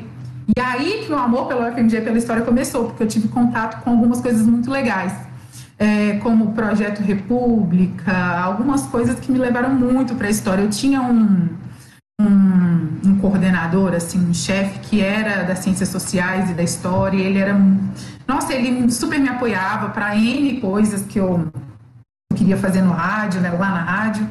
E aí fui, fiz vestibular, passei na história, entrei na história e comecei a ver outras possibilidades. Aí eu acabei saindo da rádio, comecei a trabalhar em outras coisas ali na história. Comecei a trabalhar com inserção social de, de usuários, de ex-usuários abusivos de álcool e outras drogas. Eu trabalhava com essa questão de noção de, de cidadania, de ocupação de, de espaços né, da cidade, essas pessoas, tudo coisas que a história me proporcionou, entende? Uma relação da Prefeitura de Belo Horizonte com a Caritas, eu trabalhava assim como agente de proteção social, né? Mas tudo isso trazendo um pouco dessa questão da história, da cidadania, de um monte de coisa. E aí, né, eu comecei a ter contato apps, com, né, com, com Sersan, com esses espaços, né, com esses serviços de saúde também. E aí começou, aí eu comecei a despertar novamente aquela ideia que eu já tive antes, da ideia da obstetrícia, né, da, da saúde. Sempre fui. Aí eu comecei a ter um contato mais próximo com, com saúde mental. Eu trabalhava, né, em, uma, é, em um serviço que era ligado à saúde mental. Então comecei a fazer essa relação de saúde mental, vida das mulheres, é, dentre outras coisas. E então essa vontade de voltar para a área da saúde começou a gritar assim. E aí um belo dia eu descobri a, a, a USP, né? Na, na, verdade, acho que todo mundo já, né, já teria, já, todo mundo já sabia que era USP, mas eu descobri a obstetrícia. Ano passado a obstetrícia fez 15 anos, então pensa, lá em 2016, 11 anos de obstetrícia, né? 10, 11 anos de obstetrícia. Então, na verdade, eu, eu fiz o vestibular no final de 2015. E aí eu fazendo, assim, passando, né, pela, pela, pela, pela página mesmo da USP, eu comecei a ver algumas coisas, eu digitei obstetrícia, que era uma coisa que eu gostava muito, aí eu digitei, apareceu isso. Cara, eu vou ser muito honesta que eu nem sei o caminho certo que eu segui ali para achar isso. Mas quando eu achei a obstetrícia, quando eu achei esse curso que, é, que não é medicina, que não é enfermagem, eu gosto, eu gosto de deixar isso bem explícito, é, obstetrícia é um curso de entrada direta, você fica lá, são, são quatro anos e meio. É o único curso né, na IASH, por exemplo, que, você vai para o quinto ano tranquilamente. É aí que eu descobri que eu teria a possibilidade de, de meio que realizar um sonho, né, de, de voltar a trabalhar com saúde integral, de pensar em, né, em, na vida é, na, na, saúde reprodutiva, é, dentre outras coisas, porque obstetrícia não é só gestação, parto e pós-parto, como muita gente acredita, né? A gente trabalha com planejamento reprodutivo, a gente pode pensar também em climatério, né, menopausa, porque não porque uma mulher não está em, em idade reprodutiva que ela não mereça uma atenção específica, né, voltada para a saúde dela, porque a gente costuma pensar muito ah, na adolescente que engravidou, mas não numa, numa mulher, né, em, em alguém que, que já, né, já passou por todo esse período, mas que merece uma atenção. Então, é, eu comecei a ver que a obstetrícia era o que eu, de fato, esperei, procurei por toda a minha vida, sabia que de fato existia, assim. E para mim, acho que como só existe obstetrícia nesse formato na USP, a maioria das pessoas acreditam que para trabalhar com obstetrícia, né, é, teria que fazer medicina, que é o que eu acredito, que eu pensava. Então, é mais ou menos isso, sabe? É mais ou menos assim que eu cheguei até a obstetrícia. Caramba, Sandrinha, primeira coisa que você tem um talento nato pro rádio, eu acho. Eu acho a sua voz muito do rádio. Eu, então, eu. E, e o rádio foi uma das inspirações desse programa. Eu, eu tava assistindo muito programa de rádio ultimamente, porque eu adoro assistir. Barão é uma das referências, a gente já conversou disso, Barão, eu não sei se você gosta também dele. Então, é, são vários. E aí eu tava com essa vontade, aí eu encontrei o Davi, dois simpáticos, né, também junto. Aí eu falei, mas o Davi, Sandrinha, ele não tava parando quieto com o seu relato. Eu acho que ele deve ter alguma pergunta para você também. Eu tenho, eu tô, eu tô celular assim, aqui, ligaram para ele.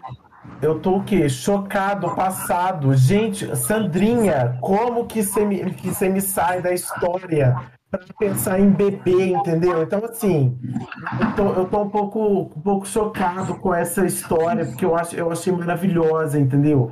Então, assim, de verdade, eu tô o quê? Encantado, eu não tenho nem, não tenho nem o que falar, entendeu? É, é só isso, porque eu achei muito chique. Ah, chique! Ô, Sandrinha, é, perdão, Sandrinha, de ter cortado. É muito difícil aqui fazer uma conversa, bate-papo no online. Rod, se você tiver alguma pergunta, mas Sandrinha, você entrou, é, falou uma coisa muito importante. Muitas vezes a gente confunde o que é obstetrícia. É, as pessoas não sabem, as pessoas acham que é só o parto, beleza. E quando você vai conversando com alguém de obstetrícia, as pessoas vão falando vários aspectos emocionais, de diálogo, de outros tipos de coisa que não é apenas saúde e parto, que eu, eu falei, nossa, deve ser um universo muito grande. Eu queria saber o que, é uma obstetrícia, o que, é obstetrícia, o que vocês trabalham. Você já entrou em detalhes, mas eu acho importante reforçar isso, até porque, gente, se vocês não sabem, esse curso já tentou se fechar várias vezes, né, Sandrinha? Então a importância disso para a sociedade também, né? Então, é, assim, para começo de conversa, né? A gente, é, quem se forma em obstetrícia na USP é chamado, né, de obstetriz. A obstetriz ou obstetriz.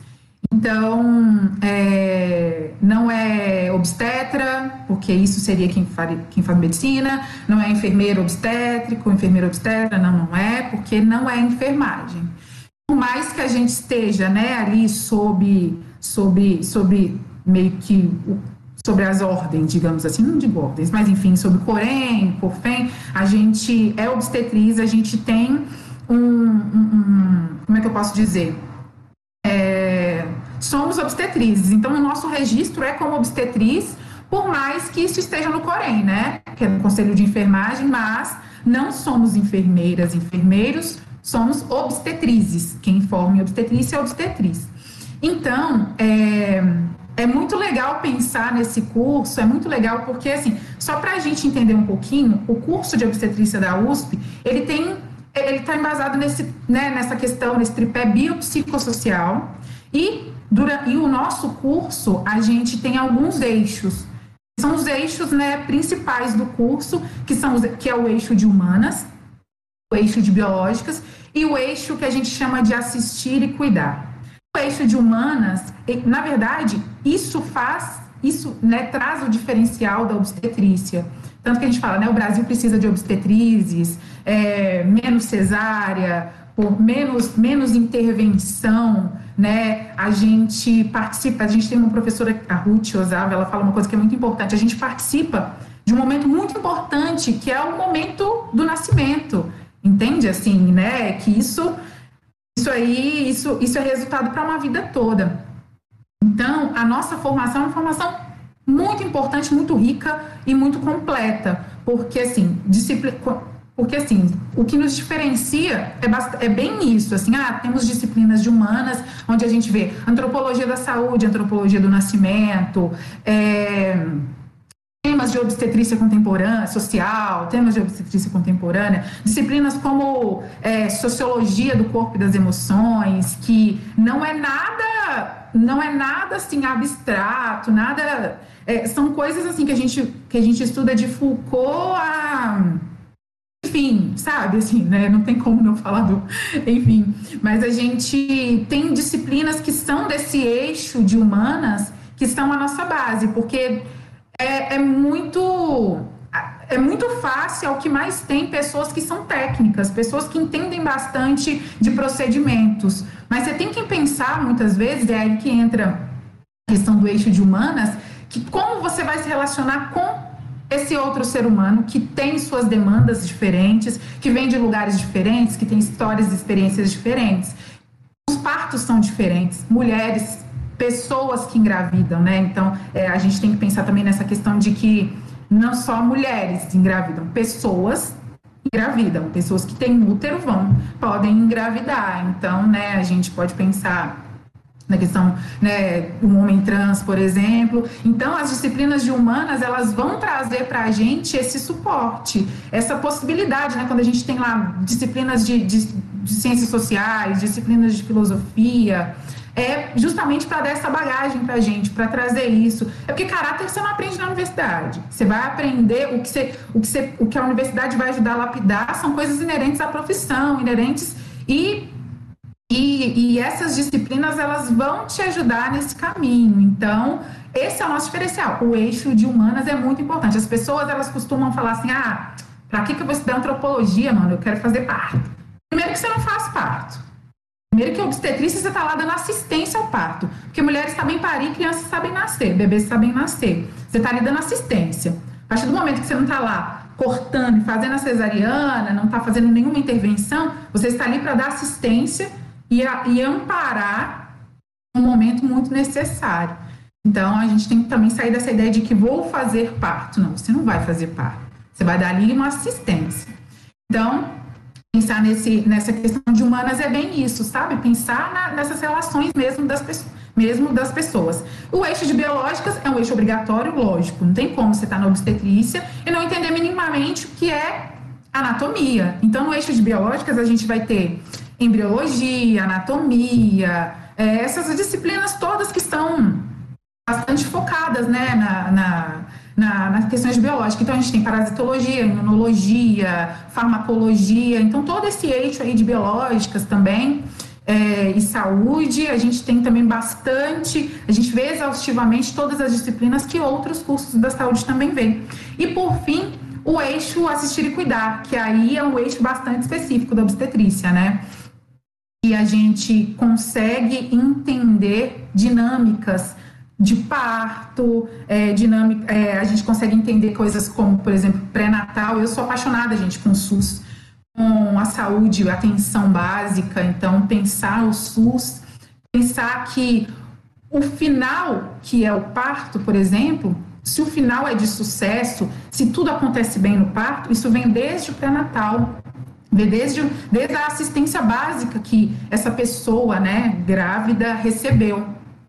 Então, eu sou, gosto demais de pré-natal, gosto demais de pensar nessa ideia, né, de é, vamos, vamos entender, né, a, a, a saúde, vamos pensar no SUS mesmo, vamos pensar, não só no SUS, óbvio, né, mas vamos pensar na saúde básica, na atenção básica, que eu acho que se a gente se preocupasse, né, nosso país também se, voltar, se voltasse bastante para a atenção básica, vários problemas que a gente tem lá na ponta, com a alta complexidade, com a demanda, a alta demanda de, por alta complexidade, a gente poderia resolver isso no início. Tanto que Cuba hoje é referência porque a atenção básica, a atenção de Cuba é perfeita, assim, é é tudo desde o início, você, você, você, se preocupa com tudo desde o início. Então, você não vai demandar alta complexidade ao extremo. Óbvio que a gente precisa de, de estudo, de evidência científica, lógico, preocupado sim com, com grandes hospitais e tudo mais, mas a atenção básica deveria ser algo que a gente tinha que se preocupar desde o início. Então, obstetrícia é isso, a gente tem esses três eixos, e nesse, nesse eixo assistir e cuidar, a gente foca bastante, né, a gente focaliza bastante é, também nos procedimentos. Ah, estou numa sala de parto no momento do parto. Ah, houve uma distorce ali, né, de onde? Vamos pensar no bebê. No, no, popular, ah, o bebê agarrou.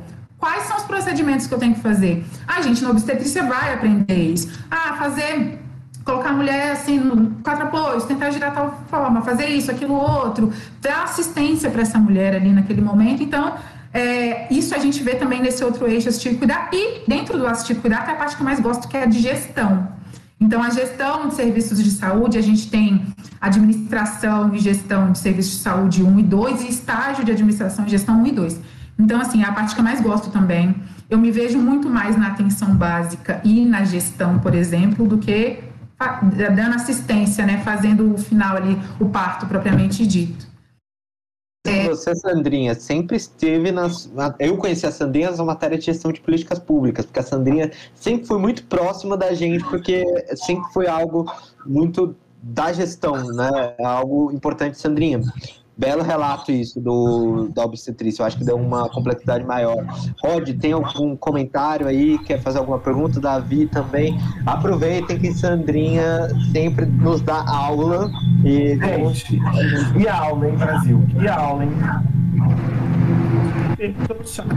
É, então, tem, tem duas perguntas aqui. Uma eu acho que você meio que já respondeu já, porque perguntaram qual a diferença entre a formação em obstetrícia e a especialização obstétrica na medicina.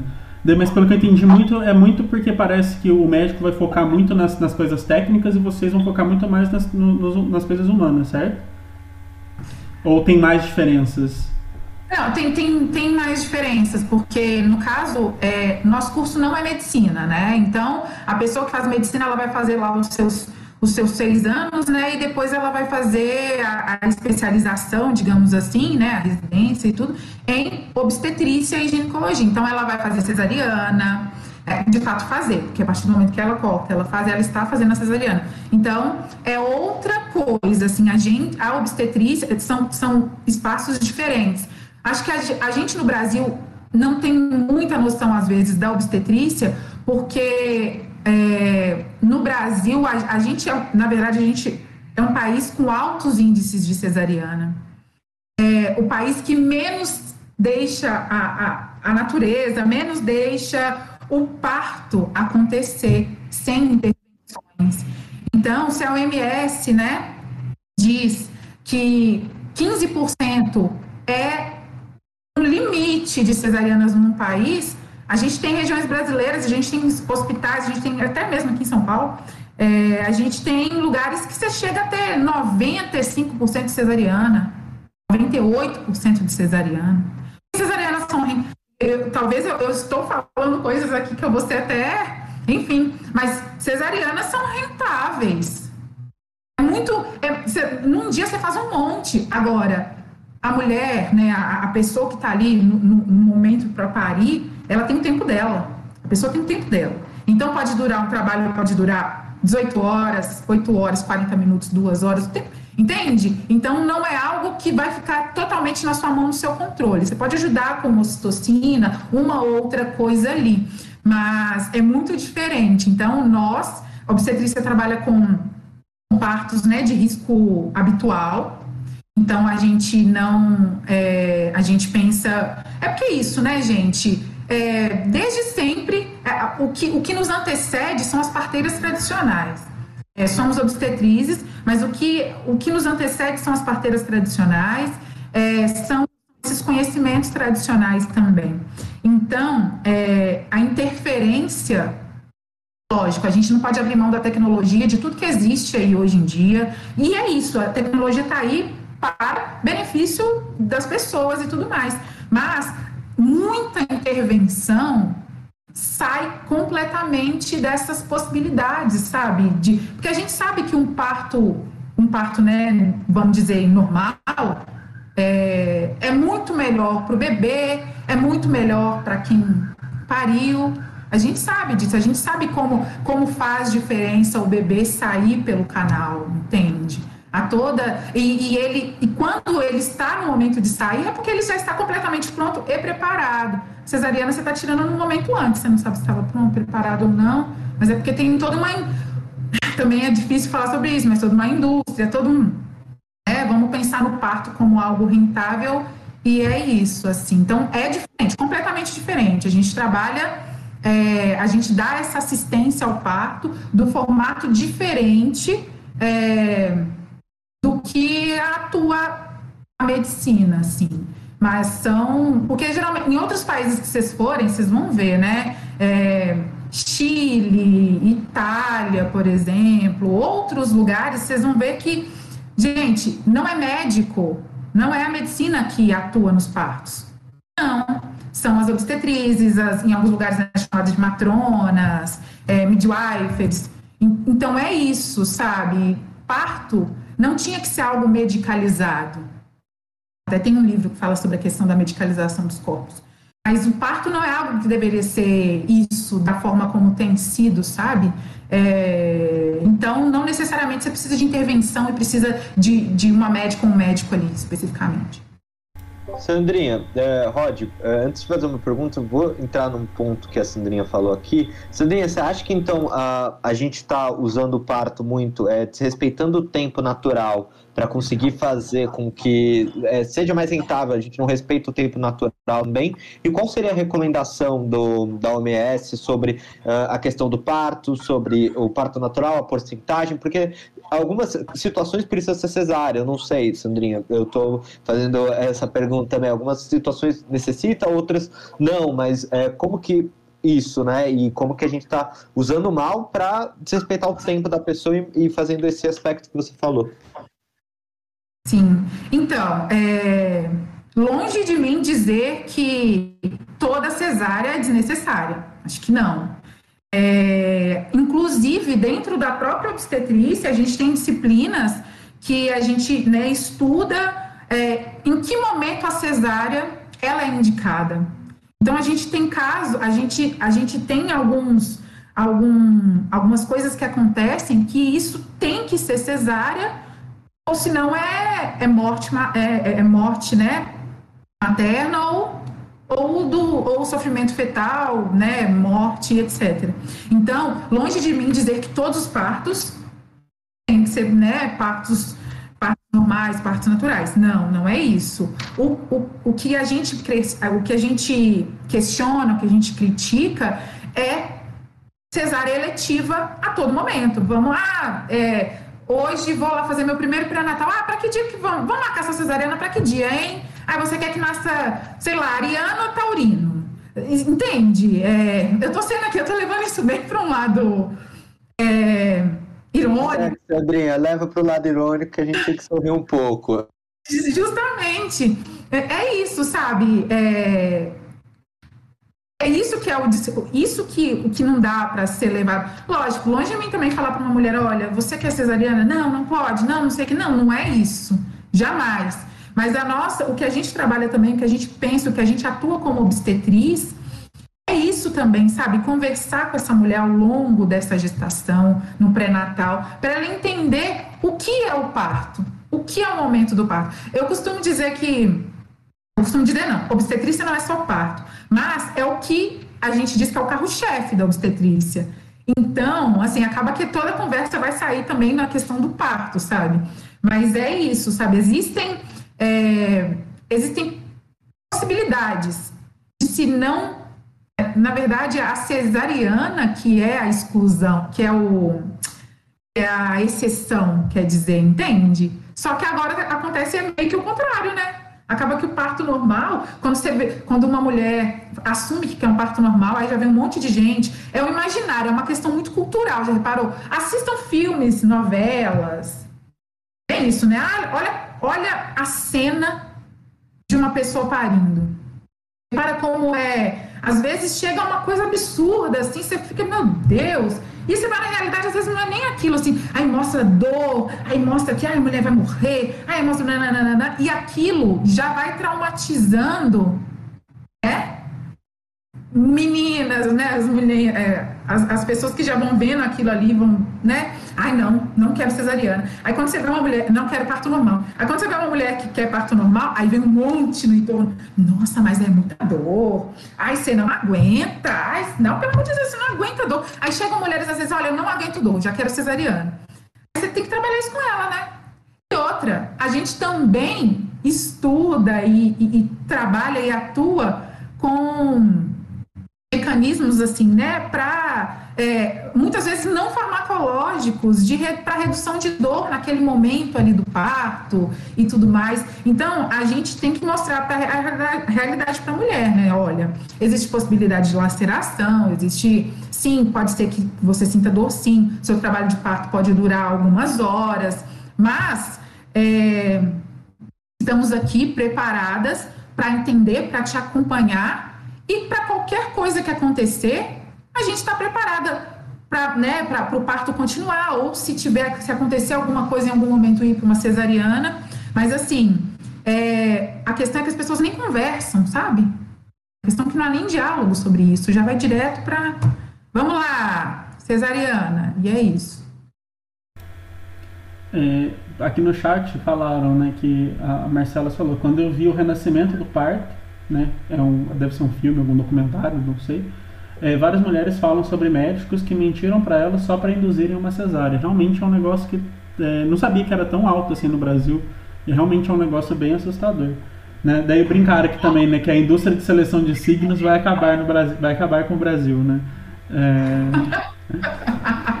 Daí tem duas perguntinhas aqui, ó. Perguntaram, né? Que a Marcela também, né? Falou que ela ama o, o corpo, o, o, mundo do corpo feminino e partos. Ela gostaria de saber qual a diferença entre obstetrícia e o curso de doula. Eu não sei o que é isso, às vezes você vai saber melhor.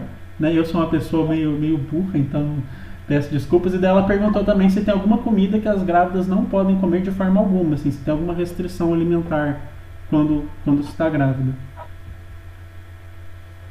Então, eu vou responder primeiro essa. É, primeiro a, a questão da restrição.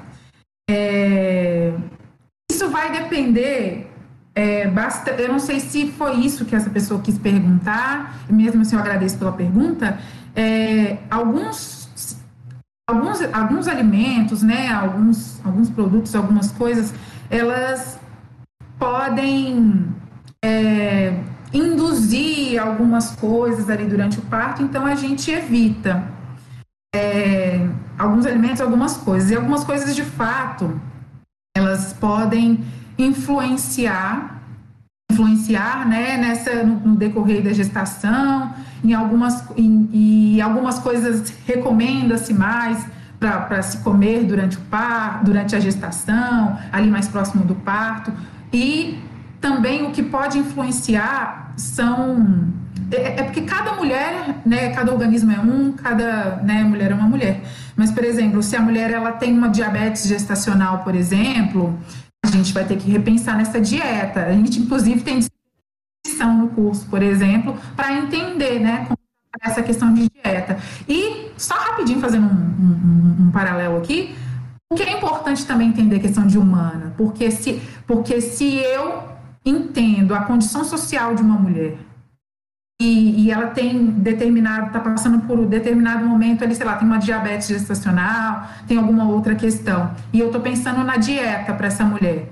Se eu sei que essa mulher não tem condição de comprar, de adquirir determinados alimentos que são caríssimos e que ela não tem condição nem para ela né, que está na, na, na, gestação ali, ou às vezes para toda uma família que ela está ali dividindo, faz toda a diferença. Então, às vezes, eu não posso ser. Eu, eu sei que a Tâmara é muito bom para as gestantes. A gente sabe que é ótimo. Tudo bem, mas eu vou falar isso para uma mulher que não tem condição nenhuma de comprar nem um pãozinho.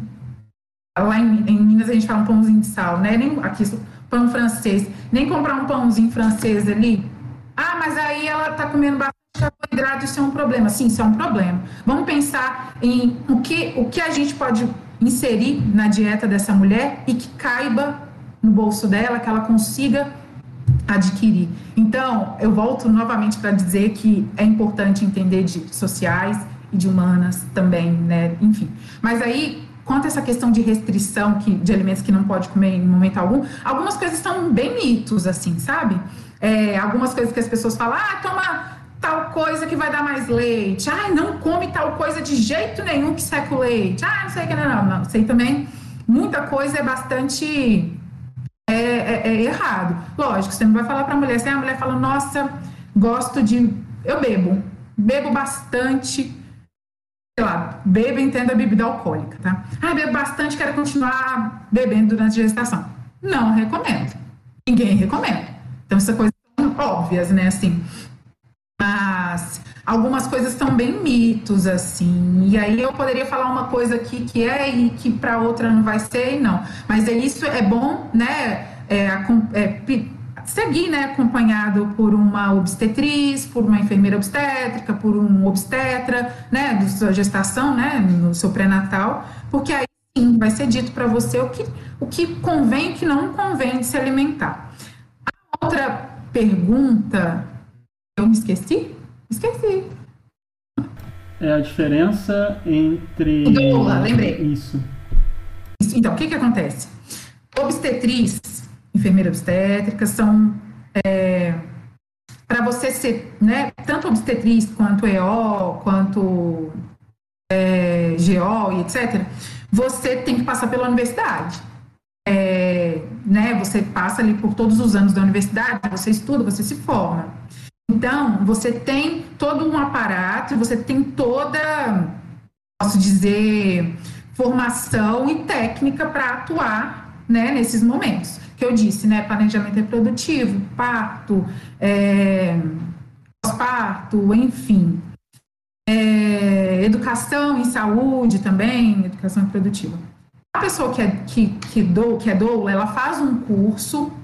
A doula, ela vai fazer um curso que, às vezes, que vai durar alguns meses ali. É, e a doula é muito importante como um suporte emocional. Um suporte ali para aquela mulher.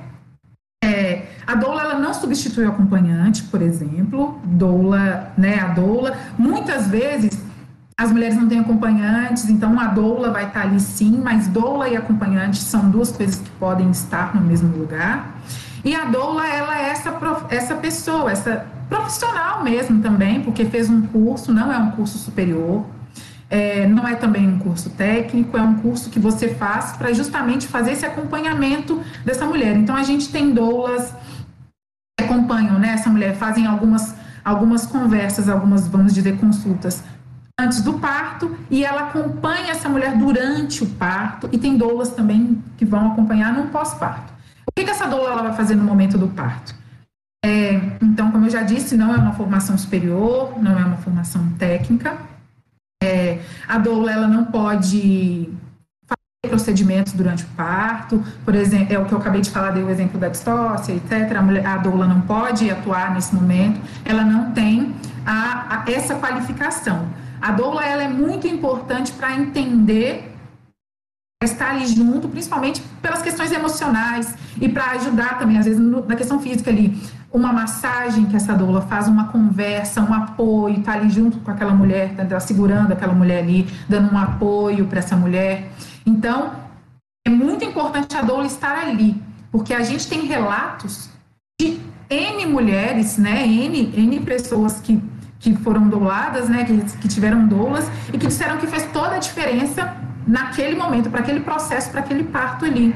Porque é isso, a doula tá ali, ela vai falar uma coisa é, importante para você ali, vai te dar um suporte, ela vai entender o seu momento. Inclusive, se parto for domiciliar, por exemplo, ela pode estar ali te dando suporte, ah, fazendo uma comidinha, fazendo um chá, fazendo uma massagem, pode estar te dando um auxílio, um apoio, se você tem uma outra criança em casa, ela está ali no convívio, né, da família ou de quem estiver ali no momento do parto, dando todo esse suporte. Então, é, eu, eu digo hoje sem problema nenhum, não tenho sombra de dúvidas de que a presença da doula é imprescindível é, para a saúde dessa mulher, principalmente saúde mental e tudo mais, para essa mulher num parto.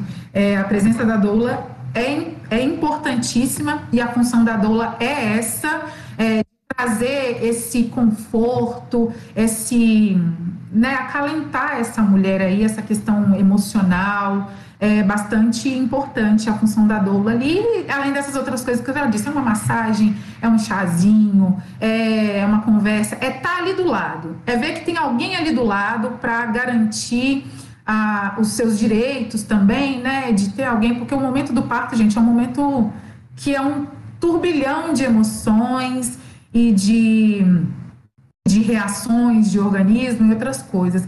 Então, se você tem uma pessoa que está preparada para te atender, para te ouvir ali, para estar naquele momento, é muito importante. Mas que doula também, você tem doula em outros momentos. Vocês já ouviram falar de, de doula de, de, de morte, né? Uma pessoa que passou por um momento de uma morte de alguém importante na família. É um pouco diferente da. É um pouco diferente, né? Igual a doula de um nascimento. Mas, por exemplo, é alguém que vai ali te acompanhar. Por exemplo, você perdeu uma pessoa muito importante e aí você está naquele momento ali de, de, de velório, enterro, nananã, aí o após, você tá o pós, né? Esse, esse momento todo. Você precisa de alguém para te dar uma para te acompanhar, para te dar uma força, né? Pensar nessa questão emocional Aí você também tem essa, essa, essa outra.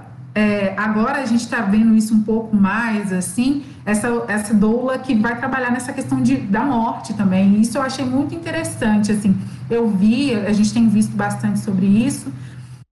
E é isso, né? Assim, é, são pessoas que apoiam outras pessoas em momentos que às vezes você não vai dar conta daquele momento, tem alguém ali para te dar um suporte, assim. E é muito legal que na- durante o curso de obstetrícia, uma das nossas disciplinas trata muito sobre essa questão do luto, né, e da morte, porque é, a gente estuda as fases do luto, aceitação, não sei o quê, aí a revolta, nananana. Isso tudo a gente aprende dentro do curso de obstetrícia também, tá, gente? Estou voltando para algumas coisas, escrevendo como é que esse curso é muito maravilhoso. A gente, óbvio, a gente quer que pessoas nasçam, né? A, a ideia é essa, desse suporte. Mas e quando isso não acontece? E quando acontece um aborto? E quando. Eu não vou nem entrar aqui nos debates, nas questões sobre, sobre, sobre aborto, porque eu acho que isso é uma questão que a gente deve discutir, é uma questão política, uma, pessoa, uma questão importantíssima de se discutir, mas acho que em outro momento a gente discute. É, então a gente trabalha isso tudo ao longo do nosso curso, sabe? Como, como lidar em diversas situações. Sandrinha, prometo que a gente vai discutir sobre outros assuntos. Vicky? O que, que você quer falar? Gente, é, é impressionante. Eu tô assim, é muito legal conhecer esse outro universo, conhecer. Não esse outro universo, é um universo que nós, assim, os três aqui, nós homens, não temos contato, né? Então, assim, é legal. A gente tem que entender também o nosso lugar aqui, de também entender um pouco mais e ter esse respeito, né? Então, isso é muito importante. Eu acho que é algo assim que que está abrindo muito, muitos caminhos e também, né, para as pessoas que estão assistindo, assim. Então é muito, eu, eu tô assim, é, maravilhado, né? E aí, a- calma aí. Pô, Eu vou chamar um intervalo, Davizinho, pra gente tomar uma água. Eu preciso ir no banheiro. e, gente, perdão, é assim mesmo. A gente faz esse negócio. Quando voltar, a gente faz as perguntas apocalípticas e outras conversas, beleza? Pode ser, Davizinho? Pode ser? Era isso que você ia falar? Pode ser. É, é isso sim que eu ia falar. Ah, Com é certeza. Sandrinha. Você vai responder um conjunto de perguntas apocalípticas que o Davizinho vai te explicando durante o, o intervalo, e aí a gente vai pro intervalo agora descansar um pouco. E é isso. Bora lá, galera. Ai, medo.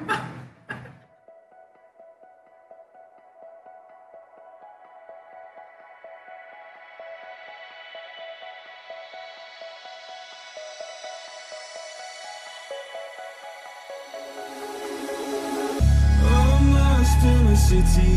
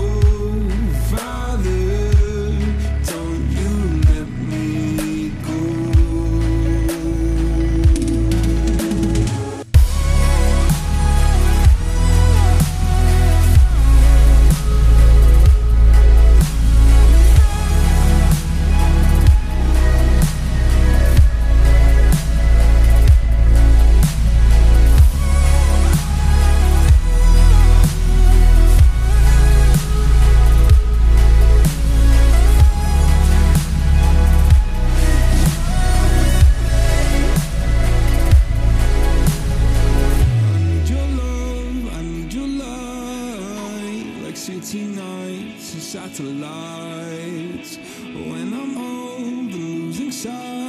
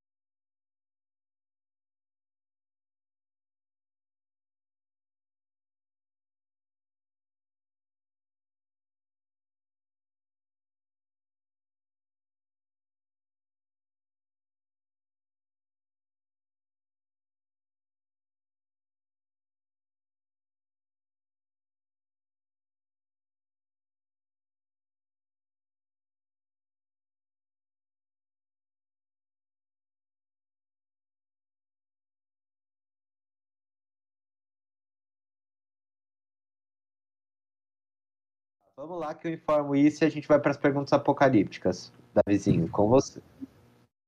Olá, voltamos? Voltamos. Depois de um bate-papo muito bom com a Sandrinha. A Sandrinha tem medo, galera, de ter falado besteira. Ela não falou besteira, ela ensinou como que tem que ser as coisas. É isso, Sandrinha. Gente, a gente sempre faz um bloco chamado Pergunta, é, Conselho de Mamãe. E o da Sandrinha seria incrível. Só que a gente tá com pouco tempo por conta que o programa está já bem longo. Mas a Sandrinha prometeu responder para vocês no Instagram. Então, Davi vai estar em contato com a Sandrinha. ah, e aí a gente vai fazer a Sandrinha responder as suas dúvidas. Então vai no Instagram, pergunte, Sandrinha, o que, que eu visto? Chinelo ou papete? Esse tipo de pergunta é pra você, porque só sua mãe sabe que, o que é o melhor pra você. A Sandrinha vai saber o que é melhor pra você nessa semana. Então é isso. Logo mais a gente faz ess- essas perguntas. E pra finalizar o programa, Sandrinha, a gente vai para um conjunto de perguntas. As perguntas apocalípticas. Davizinho, explica aí o que é as perguntas apocalípticas. E Rod, se tiver alguma pergunta aí do chat também, pode levantar pra Sandrinha, que o chat que manda. Gente, olha só, perguntas apocalípticas, Sandrinha. É porque assim, estamos no Apocalipse Show, então estamos vivendo o apocalipse. Então a gente precisa, tipo, perguntar algumas coisas para você em questão do apocalipse. Então, assim, eu acho que a primeira coisa é: o que que você acha, Sandrinha, que iria causar o apocalipse e qual objeto você levaria para o apocalipse? Uma bacia, por exemplo, para matar um zumbi? Tipo assim, é, ou o que, o que seria? Qual, qual que é esse apocalipse, Sandrinha? Conta pra gente. Cara, eu acho que. é, eu, eu ia ser muito clichêzona, né? Mas eu acho que é isso. A gente tá vivendo um apocalipse com esse governo, mano. Eu acho que tá o caos. É, então, mas enfim, eu acho que o, indo nessa linha, o apocalipse é a próxima eleição aí, a gente novamente.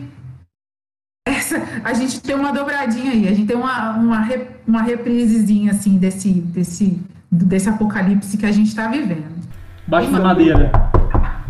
Eu ia levar meus. Oi? O objeto que você ia levar é o título de eleitor? Que assim, vai né, só, assim. Gente, meu Deus, o que que eu ia levar? Meu objeto. Cara, não... gente, mas vocês fazem uma pergunta que eu tô assim. O que eu vou levar? ah, eu bem que eu não sei o que eu ia levar, cara, não sei. eu talvez levaria, sei lá, eu ia levar o quê? Meu. Eu ia levar meu sonar, que minha tia me deu. Ô, Sandrinha, é, a Sandrinha, então, gente, agora a gente pode resumir isso num- numa resposta. Para resolver o problema é só tirar o vírus, né, do que é apocalíptico do poder. É isso que tá só causando merda dentro desse governo. Desculpa palavrear, gente, eu não sou delicado. É, mas E eu. Sandrinha, perfeito. Título de eleitor é objeto da Sandrinha. O Davi representou bem, mesmo a Sandrinha não respondendo isso. O Davi já respondeu. Davi, qual é a próxima pergunta? Sandrinha, aí nesse pica apocalipse também é só, é só assim, perguntas básicas. Qual conversa você gostaria de ter antes do apocalipse acontecer? Do tipo, olha, eu tenho que ter essa conversa antes do apocalipse acontecer. Pode ser que vai acontecer ou pode ser da sua imaginação também, tem problema não. Ó, conversa. Isso. Qualquer coisa. A gente, ó, seguinte. Ai, a minha conversa é, é bem, é bem uma conversa. é, no sentido de, olha, o mundo tá acabando, tá tudo acabando. Vocês não reviram, e agora eu tô levando para uma questão racial. Quem não reviu seus privilégios,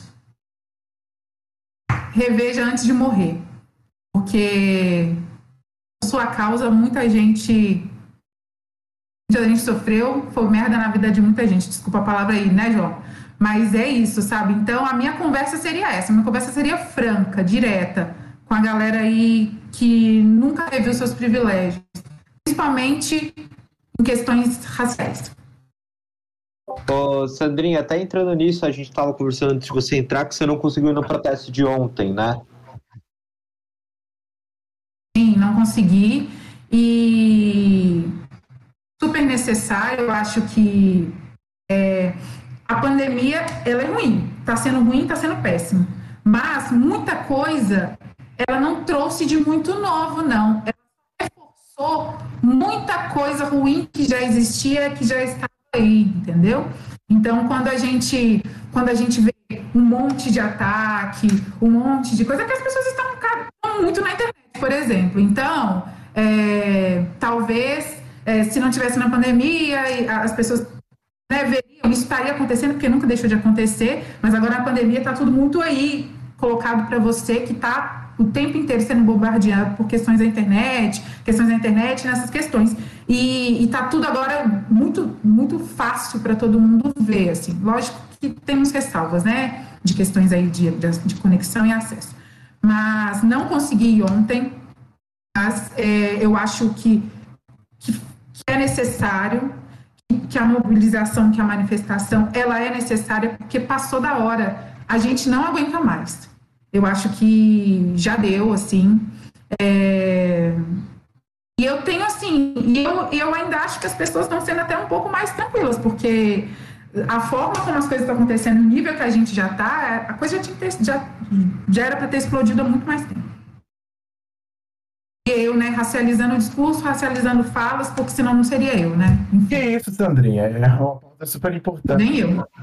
E a gente, eu, eu acho que assim, é, tem mais o que falar, né? Depois, desse, depois dessa aula, depois dessa entrevista, depois desse momento assim maravilhoso que a gente teve com você. E aí, Ronald, tem mais alguma coisa? Eu acho que quer que, eu faça mais uma pergunta apocalíptica pra Sandrinha? Pô, faz a última pergunta apocalíptica. Ó, o Rod, ele tá sendo extremamente entrando na fase do, do excluído dentro do programa, porque ele não gosta de Friends, Sandrinha. Então, Ué? Rod, é seu compromisso. Aê, tá vendo aí? o seu compromisso.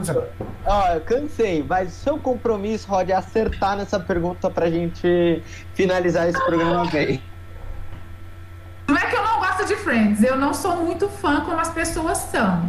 Aí, tá vendo? Ó, ó, tá vendo? Tá, tá escapando que nem eu escapei Não, mais cedo no programa. Você falou que odeia Friends, entendeu? Não, eu falei que eu odeio, eu não gosto de sitcom. Eu falei que eu não gosto de sitcom. que eu também não gosto muito, não, entende?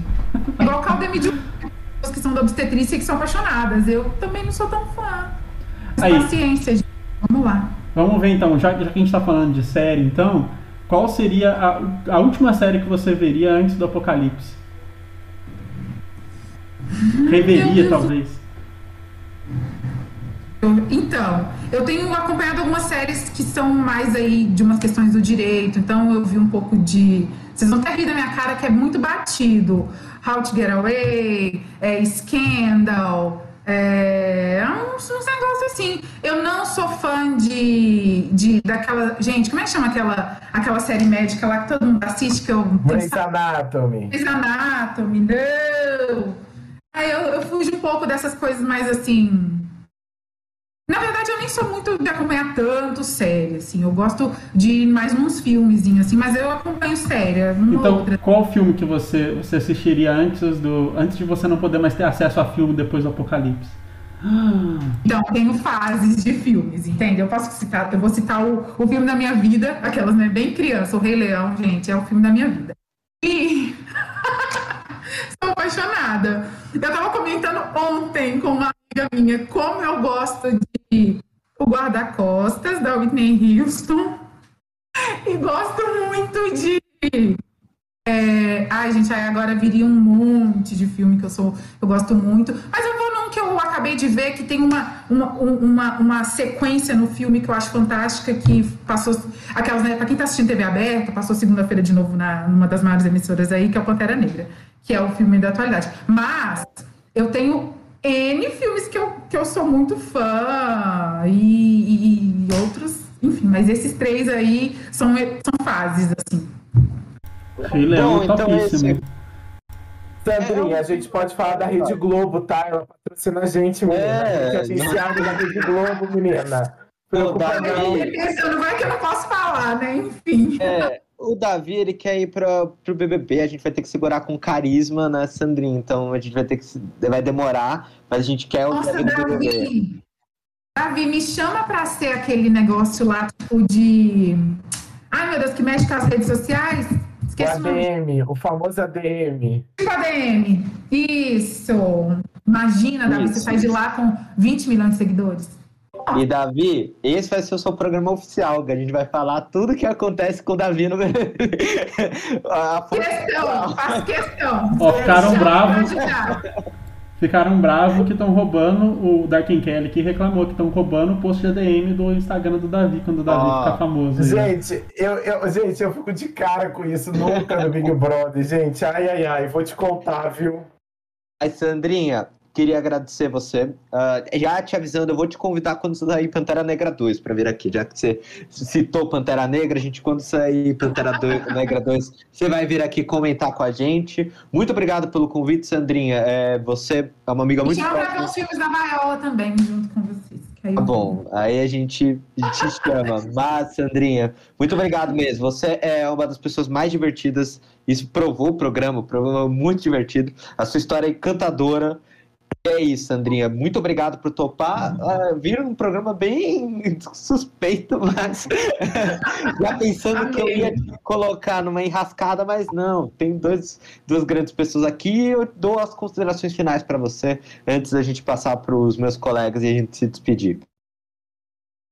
A gente, eu quero agradecer. Cara, foi muito legal. Assumo, conhecendo o João, como eu conheço, eu fiquei com medo. Eu falei, gente, ele vai fazer umas perguntas que eu vou, não vou saber responder. Tanto que eu estou um pouco preocupada. Gostaria já de, né, antemão, pedir desculpas por besteiras que eu tenha falado, por algumas questões tudo errado que eu tenha falado de obstetrícia ou de questões, é, outras questões, mas assim, já fiquei com medo do que o João ia me perguntar, porque o João é desses. O João é o professor que já vem pra. Entendeu? Então, fiquei com medo, mas, cara, me surpreendeu, assim. Eu gostei muito, vocês são ótimos. Eu acho que esse programa. Cara, vocês falaram que tá no início, de fato, né? Tá no início, mas tem tudo para dar muito certo, cara. Muito show, assim, sensacional. Eu amei. É, vocês são ótimos, cara. Muito, muito, muito bons mesmo. E, cara, tô feliz de ter participado. João, daqui uns anos, eu gostaria que vocês me chamassem novamente né, pra falar, pra ser entrevistada, e eu vou lembrar desse dia de hoje. Eu vou assistir novamente, vou ficar com vergonha e vou corrigir algumas coisas, que é isso, né? Faz parte da vida da gente. Mas foi muito bom, gente. Gostei demais. E é isso. Beijo para todo mundo, sucesso para todo mundo aqui. E. É, enfim, eu só tenho uma coisa para dizer no final disso tudo, que é fogo nos racistas. Boa noite.